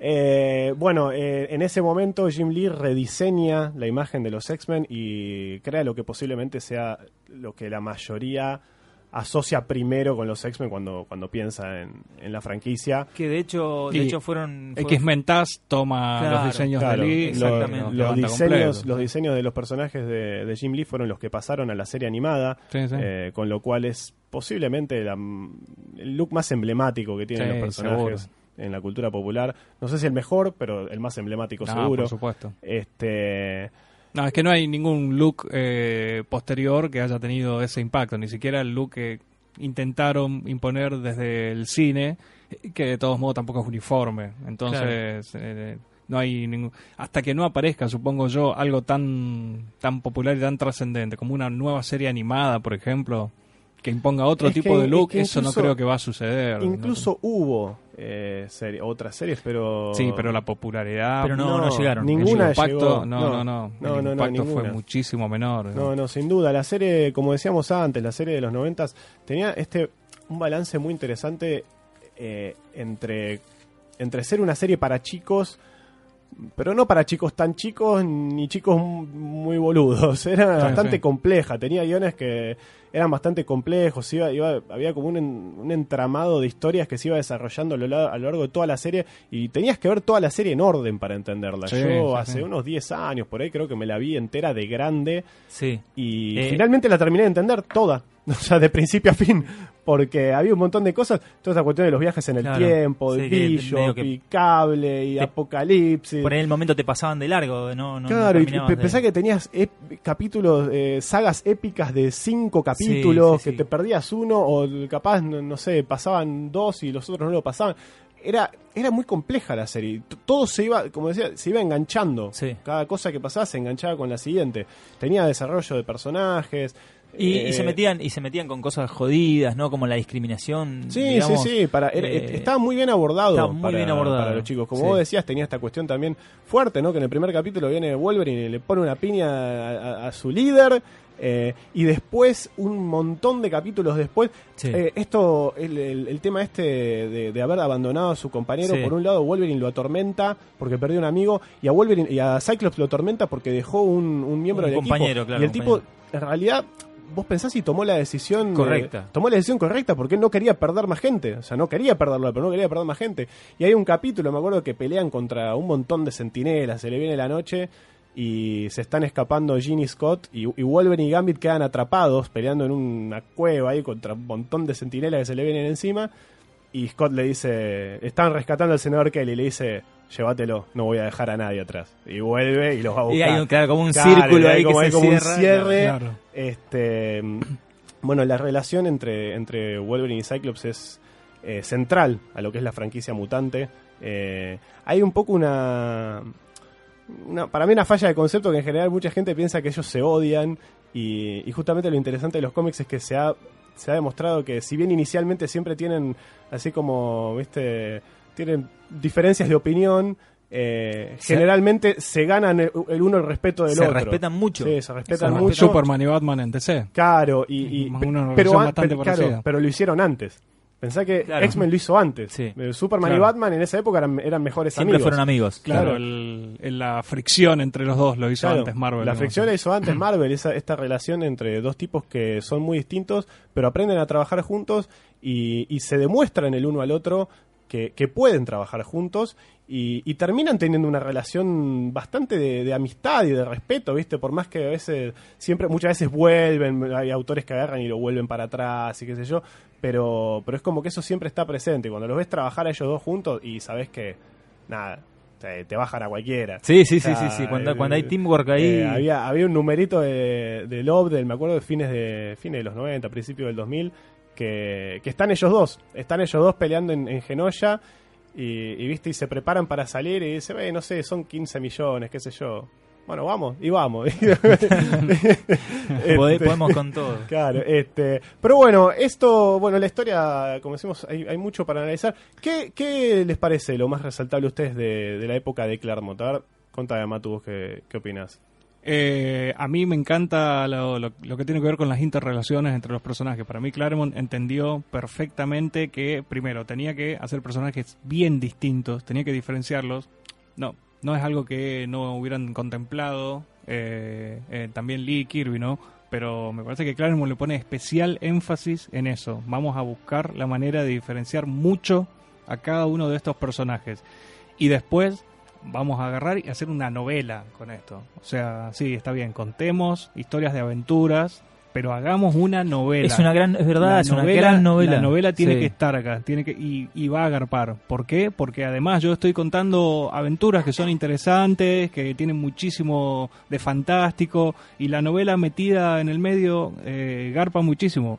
Y era súper novela, ¿eh? súper novela. El tema de interrogaciones de personajes era súper novela. Eh, entonces para mí, para mí eso es eh, importantísimo. Después hay posteriores a Claremont, hay autores que entienden eso, eh, más o menos, otros que no, otros que se pasan de mambo, quizás, pero el equilibrio que lograba Claremont con el tema ese de la, de la novelita, con las interrelaciones de los personajes, y la acción y la aventura, que Sí. tenía muchas siempre, todo Sí. el tiempo, eh, para mí es lo más importante de la etapa de Claremont, a mí es lo que, lo que más me deja. Una, una saga o, no sé, número que, que digas, esto es fundamental, que, que más te guste. Eh, y a mí el primer encuentro con el Imperio Shi'ar me gusta, me gusta muchísimo. Eh, toda esa etapa me gusta un montón porque aparte para, eh, para mí yo no tenía demasiado contacto, incluso cuando leí eh, esa saga, no tenía demasiado contacto con, con lo que es Chris, eh, Skull, o sea, no conocía casi esa parte de Marvel, la, la terminé conociendo por los mutantes. La parte cósmica, claro. La parte cósmica eh, no- yo no tenía noción y, y entré a través de los mutantes y entré a través de Claremont, eh, así que yo me llevo, o sea, a mí me pegó muy fuerte eso. Esa etapa, digamos, me pegó muy fuerte y me gusta muchísimo. Y la verdad es que soy un cliché con lo que voy a decir, pero Day of Future Past es otra cosa que me pegó muchísimo. La primera vez que lo leí me pegó un montón porque tampoco estaba muy acostumbrado a ver historias que tengan que ver con viajes en el tiempo en ese momento, ¿no? eh, que tengan que ver con viajes en el tiempo y con eh, universos, eh, futuros alternativos. Al no estar acostumbrado a eso, cuando tuve contacto con esa historia, a mí me pareció una locura. Y encima en dos números. En- sí, claro, En eso- dos números. Hoy eso te lo hacen una Sí, saga de un año Sí, dura. un año seguro. Sí, mínimo dura un año. Olvídate, sí. Vos, Javi, ¿tenés algún. Y te- tengo, que coincidir bastante con, con Mati eh, en, en- en cuanto a, a- a la manera en la que desarrolló Claremont eh, todo el todo el todo el concepto y, y los personajes y, y esa cuestión de sí es una, como una gran novela es una, gran novela con, con, con mucha aventura pero pero también con mucha inter- con mucha eh, interrelación de sus personajes Sí, yo creo que esto es clave porque mucha gente a veces dice, bueno, a ver, quiero leer. Yo por eso preguntaba cuál era la- alguna historia clave. Que, pues si vos le decís a alguien hoy, toma Lete de Days of Future Past, toma Lete de la saga de Fénix Oscura, que es mi saga favorita, es una de mis sagas favoritas de, de- de la- de historieta, Sí. la amo. sí Este, pero es muy difícil agarrar una saga aislada eh, y, y que verdaderamente te, te genere algo, porque si no venís leyendo todo, si no venís leyendo esta novela de la Sí. que hablas, no, No, te, sí. no te pega tanto. Eh, es como que, bueno, capaz que te entretiene en una de esas,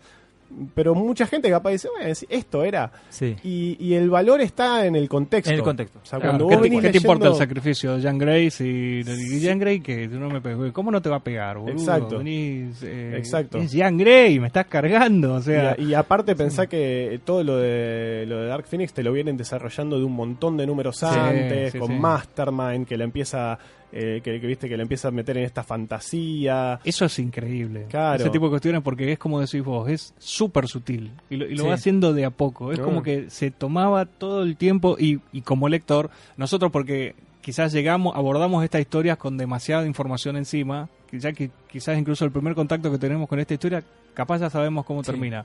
Pero te pones en la cabeza del que Del lo está comprando mes a mes, no sabes qué carajo está haciendo y cuando no sabes qué carajo, hacia dónde va Claremont con eso y cuando ves hacia dónde va te querés morir. Bien, ahí, ahí es, es cierto, sí, es, eso creo que es, esa es la virtud más grande que tiene y por eso funcionaba tan bien. Eh, es muy parecido a lo que hacía Mark Wolfman en Teen Titans, Claro. no por nada Sí, sí. era un poco la comparación del otro lado de, de la vereda en DC, eran los Teen Titans, eran un poco los X-Men de, de DC, no por nada un crossover entre esas dos franquicias que en su momento eran las dos franquicias más más eh, más rendidoras de cada una de las Sí. editoriales. Acá Javi trajo el, el ejemplar. Un gran crossover. Hasta Un gran ese crossover, momento, y por muchos años fue el mejor crossover Sí. que hubo entre, Sí. entre las dos compañías. Pero Sí, seguro. Es brillante, está muy bien escrito por Claremont, Por dibujado Claremont. por, por Simonson. Simonson. Hermoso. Y la historia está buenísima.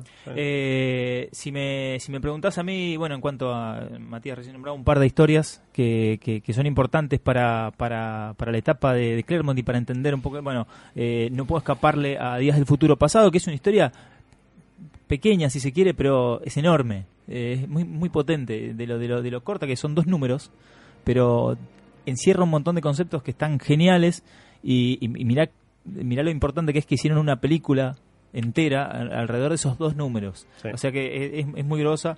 Después, este, bueno, nombramos el, el crossover eh, con los Teen Titans de, de, de- de Wolfman y, y Pérez. De, de aquella época, este, que también es una muy linda historia y, y lo- los dos equipos que estaban como en su en su pico de popularidad Está están muy bien, utilizados. Está muy bien representado. Están sí. muy bien utilizados y tienen un, un muy buen funcionamiento. Es un muy lindo cómic de, de un crossover, que los crossovers, viste, no suelen ser un, un- buen ejemplo de, No. de, cómic eh, para recomendar, pero en este caso sí. No, X-Men y, sí. y- este, y- este y JLA Avengers son, eh, son, mejores. son, son geniales. Y después hay otro cómic que, que, que es como bastante poco valorado, eh, pero a mí me gusta mucho, que también está escrito por Claremont, y se llama Fantastic Four vs. X-Men. Está dibujado por John Bogdanov. Oh. Lo, lo editó en su momento editorial Bid, allá hace cosa de ¿cuánto? 20 años, no sé cuánto. Polémico Eh, dibujante al que amiguitos nuestros estuvieron bardeando hay, hace unos días. hay gente que hay gente que no disfruta de esto, pero bueno, acá Bogdanov estaba en llamas y, y, aparte está- estaba mucho más controlado estaba que mucho más el controlado. Que después conocemos, qué sé yo, una De muerte de, de Superman, Superman, obviamente. no, acá estaba mucho más controlado. Eh, y, y es un muy lindo cómic. Y, y acá, aparte, Claremont escribe muy bien a los Fantastic Four, por si eso fuera poco. Los Sí, hay que decir también que, que Claremont escribió, creo que prácticamente a todos los personajes de Marvel. O sea, Sí, está muy asociado a los. X-Men, pero el tipo Escribió- escribió, escribió de todo. Sí, sí, sí. Este, Así es que es- eso, es, si, me- si yo te tengo que recomendar un par de cositas así puntuales, me, me quedo con esas con esas tres recomendaciones. Sí, yo tal vez mencionaría eh, a- al pasar eh, el, el hombre mata, eh, Dios Sí, ama el hombre Dios mata. ama al hombre mata. sí, Dios ama el sí. hombre mata, God Loves Man Kills. Otra, otra también, otra historia que sirvió también de, de- de base para, para toda una película, Para- que, que sí. para mí es una de las mejores de la franquicia. Para, Para X-Men posiblemente, 2. sí, lo sea. Eh, ese es una historia muy buena, muy fuerte para Sí. su momento. En su momento, originalmente le iba a dibujar, Neil Adams y de hecho dibujó unas páginas eh, e iba a morir Magneto. Está, hay una página que Eh. está dibujada en la que muere Magneto. Mira, Efectivamente, sí. Este, una historia que fue concebida un poco como para que la pueda agarrar cualquiera. En- eh, originalmente no iba a estar en continuidad. Eh, y es una muy linda historia, muy buena, para su momento bastante oscura. eh, trata, sí, ya de lleno todos los temas de la discriminación y, y está muy bien. ¿no? Es un cómic de superhéroes, pero es eh, para, su, para su época bastante oscuro. esa, esa historieta fue publicada hace poco, eh, el año pasado, creo, por la gente de Salvat en la serie roja, la de serie de tapa Sí, roja, el coleccionar claro, de tapa sí, sí, roja. sí, sí. Para mí es una Eh, fundamental, de X-Men es de lo, de lo Eh, mejor. esa- es para buscarla porque porque no es no es un cómic que se haya editado nunca acá. Sí, en, sí, en lo- Argentina por menos Ah, no sí, yo no sabía, che, eso, lo de Sí. la serie roja. Pero, Sí. y aparece como que. Eh, aparece como complemento de, de, de- ahora no, no lo tengo en la, Ah. la- la cabeza, pero eh, después cuando subamos el, el- en el momento que subamos el podcast lo vamos a, No, lo bueno. vamos a agregar. La, la única vez en la historia que fue pu- que fue publicado en- acá en Argentina, Argentina, digamos, ¿eh? sí. esa historia Sí, sí. seguro. Igual que Marvels, por ejemplo, que también salió en la serie negra. de- Exacto. Es la única vez que. Claro, bueno, después a- ahora ahora OVNI publicó Marvels, pero hasta hace Claro. poco no, no, no, no existía y, y Dios ama el hombre mata no, no hay, solamente la edición esa de Salvat que está medio Sí, perdida sí. ahí en un tomito que salió con, como complemento de otra cosa que ahora no me acuerdo qué es, pero es muy recomendable. Bien, hablamos entonces de los orígenes, hablamos de la formación original, hablamos Sí. de los nuevos X-Men. Bueno, hay mucho para hablar, Uf, por supuesto. uf. En los 80 tuvimos a los New Mutants, tuvimos Claro, a sí. X-Factor. La- bueno, toda la expansión de- del universo X. eh, que- Excalibur. Comanda- comandada de lleno por Claremont, eh, con, claro, con Excalibur, X-Factor. Los, eh, eh, los X-Fac- X-Factor que eran originalmente los X-Men los X-Men originales. Eh, acá Los New Mutants. Está, está bueno mencionar, ¿no? Porque mucha gente tiene la, la idea de que Jean Grey muere y revive. En realidad, Jean Grey murió en el 137, después se retconeó y dijeron que en realidad nunca había muerto. Claro. Entonces, eh, cuando la encuentran de vuelta, se, Era- se era- forma X-Factor. Ella había quedado preservada en un, en un capullo telequinético ahí en el río, la encuentran los Fantastic Four. eh, y, y, y bueno, en realidad lo que había muerto era una manifestación física de la Fuerza Claro. Fénix. Pasa a- eh, de, de golpe hay una, en realidad era una, una entidad cósmica, no era ella. eh, Exactamente, ahí se, se, se explica lo que claro, es eh, entonces, la Fuerza Fénix. entonces ahí hay, hay retcons. En realidad, eh, Jean Grey muere una vez. Murió una sola vez Jean Grey. Mor- morir, Sí, lo que es morir. Lo que se llama morir que eh, fue, para en- la gente. fue cuando lo, escri- lo escribió Grant Morrison en New Sí. X-Men. Eh, esa fue la única vez que murió. Y ahora, eh, hace poco la trajeron de vuelta. No lo leí honestamente. Yo estoy Bien. un poco peleado con la franquicia mutante. Lo, lo cual se conecta con lo que tenemos que hablar a continuación, que es fundamental, Javi, sobre todo Sí. para vos. Año 2000. Año Sí. 2000, ¿qué pasa? Sale X-Men 1. la primer, Primera película, primera de, película de X-Men. X-Men. Fundamental también para el desarrollo de los X-Men eh, en la cultura En el- popular, Sí, para bien y para mal. Eh, creo que X-Men 1 fue una película acertada para su momento. Eh, recordemos, presentaba a Hugh Jackman como, como Wolverine, papel que lo volvería legendarios. archi famoso, y, sí, en sí. consecuencia a vos. Sí, me salvó, me salvó, me salvó de- del, del anonimato, básicamente. Este, Hugh Jackman se vuelve, se vuelve ultra famoso, ¿no? A partir de ahí, no sé si después la primera, pero a medida que, que- A medida o sea, que le, sí, le- sí, le que- dio la puerta de entrada. que se fueron sí. sucediendo sus interpretaciones Sí, en las diferentes películas. En la- Estoy casi seguro que desde X-Men 2 en adelante, Sí. propuesta. sí, sí. Seguro, ahí lo, seguro. sí. Lo ves en X-Men hoy, viste, no estaba tan grosso, estaba no, más, no, se era fue- más normal. Se fue tipo normal. enchulando, se fue enchulando con el tiempo el Eh, chavo. Le- iban apareciendo músculos a medida que iba protagonizando películas. X-Men 1, que es una película que tal vez hoy envejeció un poco, para su momento fue una película correcta, que lo encaraba más desde el lado de la ciencia ficción, capaz, un poco más seria, menos colorida, menos comiquera. Eh, esta era la intención, la intención Sí. era hacer una película que fuera así. Eh, para ese momento creo que es- es- creo que era lo que el momento requería. Hoy ha quedado Ha quedado un poco obsoleta. sí. Eh, sin embargo, es una película que me parece que está bien dirigida, tiene cosas que están bien, eh, tiene un soundtrack que a mí me, parecía muy bueno. Los actores estaban, qué sé yo, mal que mal bien, El casting, el casting no está mal. no está mal. Eh, Sí, había demasiadas diferencias con el material de origen, Sí. pero si uno lo toma como adaptación, podemos decir que funcionaba. sí. Eh, creo que empieza un problema ahí, que es esta cuestión de no tengo nada personal con vos, Javi, No, no, es no, el, claro. el, el wolverincentrismo. La, de- la dependencia Wolverine. Que en realidad no es que empiece ahí. No, no, no es que o sea, Wolverine ya era un personaje muy popular, sino que de la popularidad que tenía el personaje justamente lo volvieron demasiado Sí. el centro de las películas. Y esto para mí eh, a la larga fue un problema enorme. Creo que en la primera, dentro de todo, todavía uno puede decir, bueno, mal que mal está, está bien, está Wolverine, te lo ponen como, es digo, vos la película medio que la, la ves desde la perspectiva de él, Sí. eh, no está mal, qué sé yo. Eh, los otros, eh, bueno, mal que mal algo hacen por acá por allá. Al final de la película se ve algo que, por ejemplo, que, que sí me faltó ver mm, en casi todas las, las posteriores, que es que ellos mal que mal trabajan en equipo para, Sí, para no para salvar la Rogue, esta Rogue que bueno que también fue tan controversial porque Sí. este porque No se parecía en se nada. parecía Es una nada. mezcla entre una Kitty Pride Y Jubilee. y, claro, Sí. personajes de los que no hablamos pero que también son, son muy son muy importantes este que, Pero bueno, la, tenía- la película tiene para mí un detalle que es exquisito en el final, que es el mechón blanco, culpa Sí. de, de Magneto. Sí. Ahí metieron el, Claro. el guiño, detallecito es, es El como guiño. es un pequeñito guiño comiquero por encima de todo lo que lo que te presentaba la película que hoy por hoy Marvel Studios nos tiene pero recontra acostumbrado tanto en televisión como en sí, cine ese tipo en de ese guiño. por eso en ese te, momento te, met- te mete 75 por película en ese momento nos emocionábamos con esas cosas sí con Este, pero bueno, X-Men 1 entonces eh, tuvo un éxito moderado, ¿no? Le, le fue bien, pero Sí. Este, no, no, no, no fue tampoco una locura. Eh, y después vino X-Men 2 en el 2003, que es cuando nos conocemos acá con el amigo Paredes.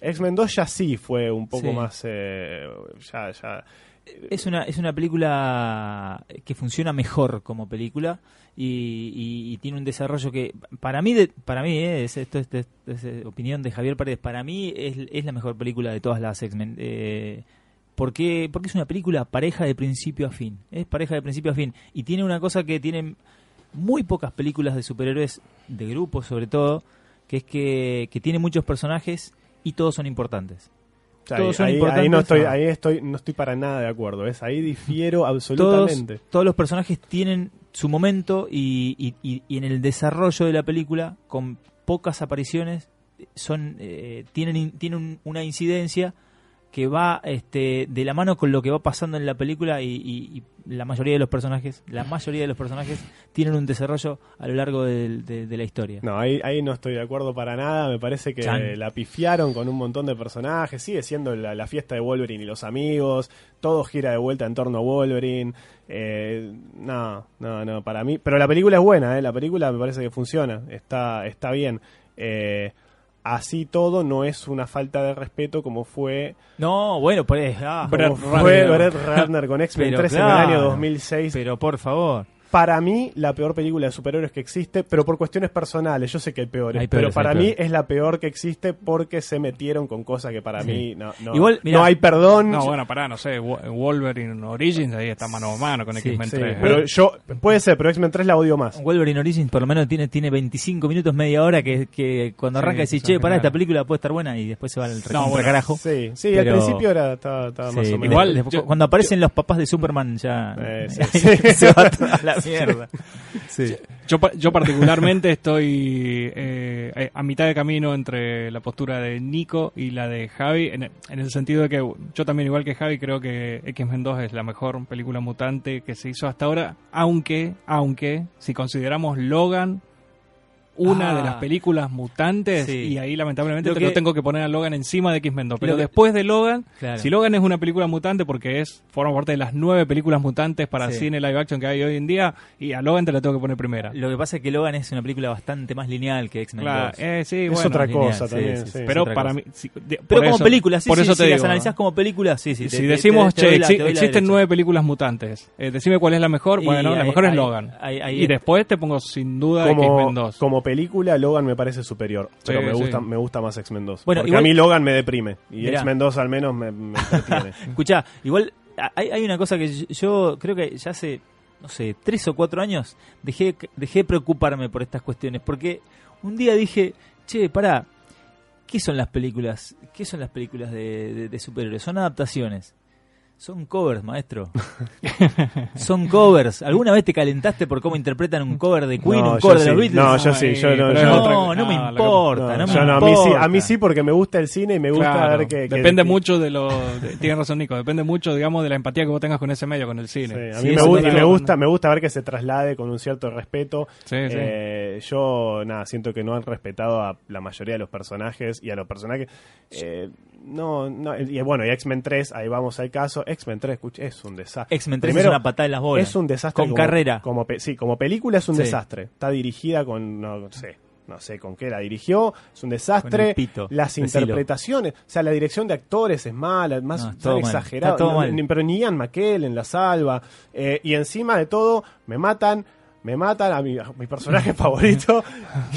me matan a Eh. mi personaje favorito. Que ya lo venían basureando. Hay y yo personajes dije. que están al pedo en esa película. El pobre Ángel, Ángel. no hace una Ángel, chota. ¿Para qué? Yo les voy a, yo les voy a- yo ahora- Llegaste, yo les- Ángel. les voy a Por hacer, les voy a hacer una pregunta ahora acá y me tienen que responder A ver. rápido. Uy, qué miedo tengo. Rápido. Ah, cinco personajes. Descontá al profesor X, pues es obvio que es el que forma el grupo. Sí. Cinco personajes de X-Men que son fundamentales para la franquicia y que tienen que estar sí o sí en una película, en cualquier adaptación de, de- de- de la franquicia. Siempre, sí o sí. A ver, cinco personajes. Cyclops, Wolverine, seguro, los dos. En una, en una franquicia.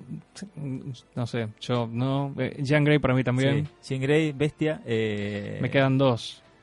Eh, Tormenta. sí, Ahí está. Tormenta. Ahí está. Sí, ¿Y, y sí. quién más? No Tormenta sé. tiene que estar. Magneto, si querés decir Magneto, villano. eh, pero son esos. Sí. ¿Me pueden sí. explicar por qué estamos viendo películas de X-Men protagonizadas por Mystique?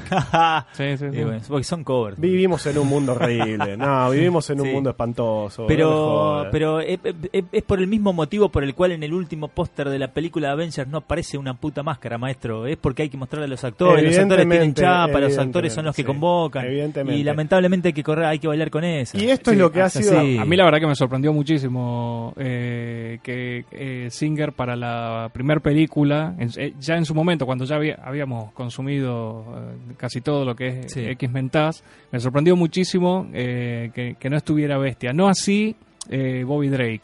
Sí, no, originalmente Bestia iba a estar, pero aparentemente, por, no sé si por presupuesto, por cuestiones Calculo de que debe haber sido presupuesto. eh, lo sí. terminaron sacando y de hecho algunos Para- de los elementos los, lo usaron, eh, los usaron en Jean Grey. Claro, pero para la historia que cuenta encima Singer eh, en X-Men redaba. Sí, sí, para sí. la historia Sí, que sí, cuenta ahí, funcional, Bestia redaba. Sí. Te, te- te puedo llegar a creer, digamos, un tipo como Ángel, también por una cuestión de presupuesto, Bobby Drake también por lo mismo, pero Bestia, loco, lo, lo metés dentro de un Sí. traje. Aparte, no, te- no, aparte no, no tenías por qué hacerlo azul, podía ser como en la Sí, versión sí, original. sí, por eso, o sea, pero yo Acá, Y Gambito. acá nos preguntan por Gambito. Ah, Ah, está bueno, ¿no? Está bueno que lo mencionen Sí, porque A mí, me cuenta. cae, a mí me cae muy bien. No, a- es un personaje que me cae no, no, muy y bien. aparte uno que creció en los 90, como, como no Sí. quererlo. Pero date cuenta de lo, X-Mental lo recontra, lo recontra levanta bancás, un lo recontra montón. sí, y sí. posiblemente sea lo más memorable que tuvo el personaje y a Sí. eso voy. Sí. Date cuenta que hicimos un especial de X-Men y no lo mencionamos nunca. O sea, esa Sí. es la relevancia que tiene realmente Gambit en los cómics de X-Men. O sea, es la realidad, digámoslo. O Sí, sea, porque sí. el personaje es copado, pero no se han hecho verdaderamente cosas tan. Si yo te digo hacer. Te pido que me des las historias más memorables de X-Men. y Ni- no en si- ninguna está- no está en ninguna. no, no, bueno. Dame, no. dame un top 5 de historias de Gambit. Ay, qué No, difícil. me pones en un problema. La, miniserie. Qué difícil, La miniserie la- la de él, no está tan mal, Sí, digamos, ahí que te no, muestran es todo el tema de, lo- de los clanes de ladrones. medio de él, esa miniserie esa No, ponele que tiene, tuvo sus momentos en los noventas, ¿viste? Mi hermana que leía lo- lo- los cómics en esa época Sí. míos, que compraba, que yo estaba Sí. enamoradísima de Claro. Gambit. Sí, no, es que, es enamoradísima. que tenía, tenía como. El tenía único personaje que le canchera. importaba que le pasaba era Gambit. Todos Claro. los otros se podían hacer. Bueno, mierda, yo, tengo una teoría de por qué, por ejemplo, no metieron a Gambit nunca hasta hasta cuando lo- hasta que lo metieron a Gambit en una película y fue una porquería, pero pero no lo metieron de entrada porque el tipo de personaje y la, la personalidad eh, y la construcción del personaje rivalizaba mucho con lo que estaban haciendo con Wolverine, o sea, era el mismo personaje. No solo eso, sino que, no, sino que Singer dijo que ya tenía, tenía justamente a Wolverine y a Cyclops Claro. y era meter eh, No no tenía era meter una, una variable más que no tenía, sí, no tenía sentido. Tenés que tener un, un protagonista y, y un pseudo antagonista. Claro, eh, sí, de- lo que me da bronca, y eso es algo Claro. que me da mucha bronca de las películas de X-Men, es que Cyclops es, está, es el boludo para romperle las pelotas a Wolverine. Y la gente le pregunta, ¿vio las películas de X-Men? Ah, Cyclops es un boludo. Y Cyclops es, no, es un boludo. No es, es un personaje del Ah, carajo. es un personaje del carajo que lo han desarrollado en los cómics. Es para mí uno de los personajes, no, no solo te digo de X-Men, eh, de, de superhéroes en general, mejor desarrollados eh, de la historia del cómic, por- porque increíblemente ha tenido un desarrollo que se ha pasado, un, un guionista le ha pasado la posta Sí. a otro Sí. y han hecho cosas interesantes, cada uno apoyándose en lo que hizo el anterior. Exacto. Hizo cosas interesantes, es, es impresionante. En los últimos, ah, en la, en la década anterior, hicieron una transformación con el personaje que es Sí. increíble. Lo que sí, lo que sí es, es, es este digno de mencionar de Cíclope, que, que, que le juega en contra si querés, pero es que Cíclope eh, no funciona, a diferencia de Wolverine, no funciona por sí solo. Cíclope sin los X-Men Bueno, no, no hay- tiene razón de hay- ser. hay una, eh, no tiene razón de eh, ser. Hubo un intento de serie no, hay, hay hace una, un par de hay años. una, una miniserie del 2000, al principio de la década del 2000, que la escribió Brian K. Vaughan, un gran guionista, que es eh, Cyclops en solitario y está buenísima. Claro, pero, Está pero bien, pero, digo, buenísimo. pero lo que pasa es que Pero es- no- no- pero no Cyclops. Cyclops es, es líder, Sí. Wolverine no. Sí. Por ahí te quiere, Marvel por ahí te quiere convencer de que sí, de que Wolverine también No, puede no, ser líder. claro, Wolverine, no. Wolverine no es líder, No, Cyclops no. es líder. Entonces como que vos me digas,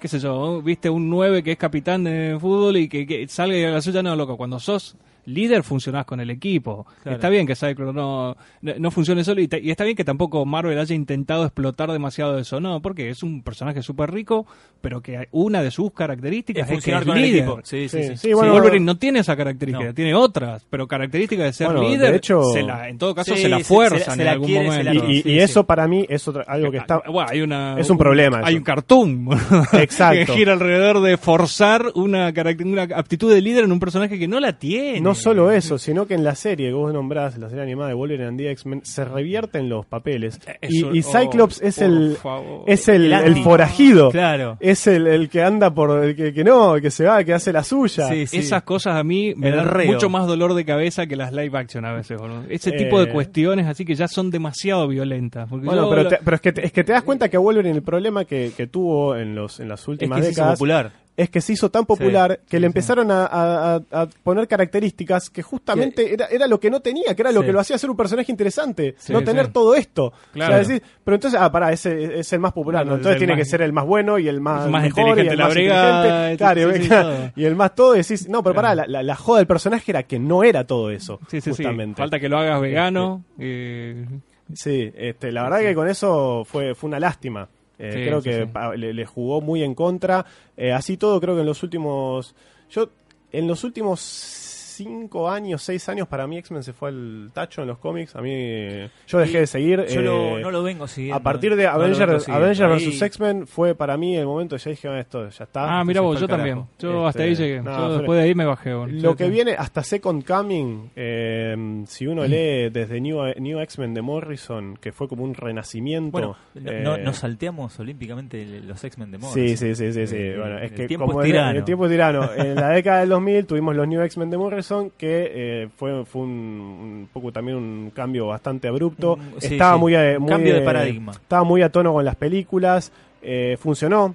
Funcionó Morrison, eh, ¿no? Quietly. Quietly. No en todos los números, No, pero- No, pero al principio estaba con Quietly. Eh, eran los mutantes más, más mutantes, había algunos Sí. unos cosas bien freaks. Eh, exploró temas muy interesantes, Morrison. Sí, sí, Eh, para- eso que acabas de mencionar es, es uno de los valores más altos para mí que tiene la etapa de Morrison. Tiene un montón de cosas geniales, ¿no? Pero ese tema de decir, eh, mira, hay un problema con los mutantes y es que no son muy presentables públicamente. Sí.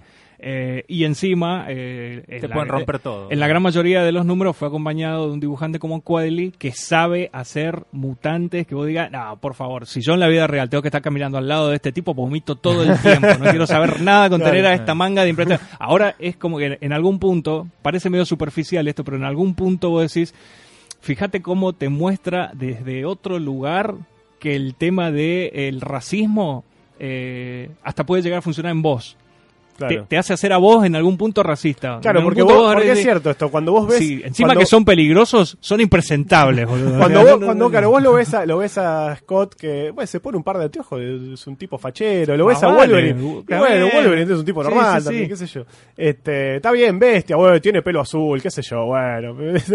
Eh, pero sí, es cierto. No, no, Eh. Tal vez, claro, uno, él decía Nightcrawler también, que tenía esta cuestión demoníaca, es como que Morrison Claro. lo, lo lleva ya más lo- al extremo. Sí, sí, lo lleva mucho Eh, más al había uno que era un gas, era un gas que estaba dentro de un traje. Sí, sí, Sí, gente tremendo. con tres cabezas. Después tuvimos los, está bien, hay que, hay que mencionarlo, ¿no? También los, eh, los Astonishing X-Men de Whedon y Ah, qué hermoso Una- eso. una maravilla. Una, una oda a- al, al laburo de, de Chris de Claremont. Sí, ese, es hermoso. Si no lo leyeron, tienen que leerlo porque es una es- funciona muy bien como obra contenida. Sí. Son 25 números.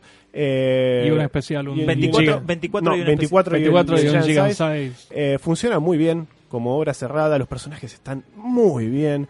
Eh, Me- hay- brillan todos, brillan. Me, me emocioné. Hay, hay, hay, hay momentos de Astonishing X-Men de Whedon y Cassidy que me emocionaron hasta las lágrimas de verdad. Sí, sí, sí. De sí, verdad. sí, sí. Hay, hay Bueno, momentos un- que son muy fuertes, están muy bien narrados, muy potentes. Y tiene la ventaja por encima de la etapa de Morrison que Casa de está en todos los Ah, claro. digamos. Y claro Casa que está sí. prendido fuego. Sí, Está está en prendido llamas. fuego. Está en Sí, su mejor momento, Casa y Whedon también. Whedon, Sí. eh, recordemos, el di- director de Avengers 1 y 2. Sí, eh, así es. Lo recordarán sí. también como creador de Buffy, entre otras cosas. Eh, nada, brillante, New X-Men. Y tiene una cuestión nostálgica, ayornada. Sí. Eh, tiene se siente como un cómic de Claremont de los, Sí, de los 80 pero traídos eh, claro, más un poco más a la con con modernidad. con la narrativa moderna, Moderna, sí, mucho más bien, cinematográfico. Muy lindo cómic, hermoso Eh, cómic. hermoso. Un clásico, sí, sí, clásico instantáneo moderno. Eh, esos creo que New X-Men y, y Astonishing fueron tal vez las dos que más definieron a los mutantes en la década pasada Sí. y eh, en, en- en años po- eh, que- que Posteriores, siguieron, sí. sí, No, eh, porque no- el desarrollo que tuvieron ahí algunos personajes, por ejemplo Scott, Sí. que, que fue muy fuerte, Sí. eh, siguió y terminó definiendo Bueno, Kitty Pryde también. Kitty Pryde también, Eh, la, eh, bru- eh, la bruja, eh, ¿cómo es? Eh, la reina blanca. La Reina Emma Blanca Frost. Emma, Emma Frost, Frost la con. Morrison. Emma Frost que la amo con el corazón, la adoro, uno de los mejores personajes de X-Men. Mo- Morrison la redefine. que Morrison y Whedon la labura muy Y bien. Whedon la labura un Eh, montón. bueno, sí, creo sí. que justamente los dos personajes más, más importantes son eh, justamente Scott y Emma. Scott y Emma, eh, claro. Que de ahí para los, los siguientes años eh, definieron a la franquicia. Se, se ponen al hombro a la, a la especie mutante. Scott se vuelve el líder absoluto. Claro, logra sí, lo sí. que Xavier nunca logró. Logra lo que Magneto nunca logró. Claro. Logra unificar a los mutantes. Sí. Sí, sí, Este, Y, y creo que es el que más cerca estuvo verdaderamente de, de- de- de una victoria de algún tipo eh, que los otros dos nunca lograron. El estudiante que supera al, al- al maestro, Así es. este brillante.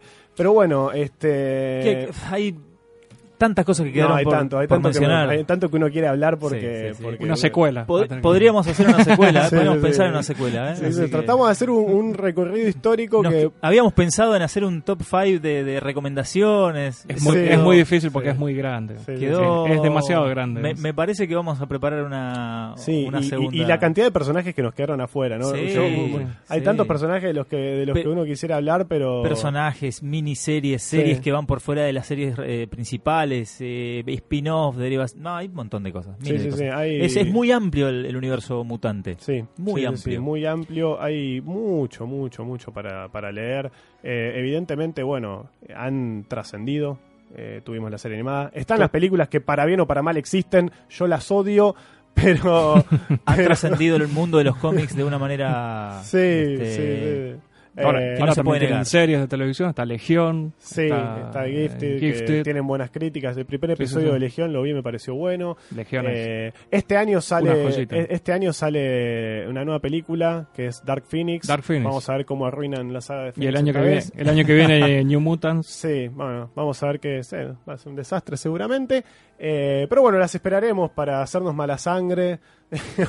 Para, disfrutar, esas- para disfrutarlas si son, si son buenas y putearlas esas- si no lo son. Claro, en una de nos sorprendemos, qué sé yo, pero bueno. Por ahí lo mejor es no tener expectativa, así en una de esas sí, algo a te mí ya me sorprende. las mataron hace rato, así Sí. que ya no espero nada. Pero bueno, así todo, eh, la franquicia de X-Men se mantiene como una de las más grandes, eh, más importantes y una de las una de mis favoritas. Y ahora duda. los amigos de Marvel le empiezan a dar un poco más de bola porque vuelven. Y ahora que aparentemente recuperaron o están en proceso de recuperar los derechos para hacer películas, que es lo único que le importa a Marvel hoy por hoy, este, puede ser que les empiecen a dar más bolas. Así que bueno amigos, esto ha sido X-Men. Eh, un recorrido Histórico. histórico, eh, exhaustivo, Sí. que- del que nos Incompleto. Quedan, nos quedan muchas cosas afuera. Esperamos que hayan disfrutado. Gracias, Mati, por venir. Gracias, ¿eh? Mati, No, por gracias a ustedes por invitarme. eh. Por que favor. te hayas divertido. Sí, sí. Javi, como siempre, Un gustazo. un gusto y también recordar de nuevo cómo nos conocimos. Gracias también a, a los mutantes. Y a ustedes que están del otro lado, muchas gracias como siempre por escucharnos. Esperamos que lo hayan disfrutado tanto como nosotros disfrutamos haciéndolo. Déjenos sus comentarios, díganos qué, qué nos pareció, cuéntenos cuáles, cuáles son sus historias favoritas de los mutantes, sus personajes favoritos, eh, esos que, que creen que siempre tienen que estar como, como comentábamos antes. Y nos escuchan nuevamente en una próxima entrega de Tierra X, donde, Donde converge el multiverso. way too long.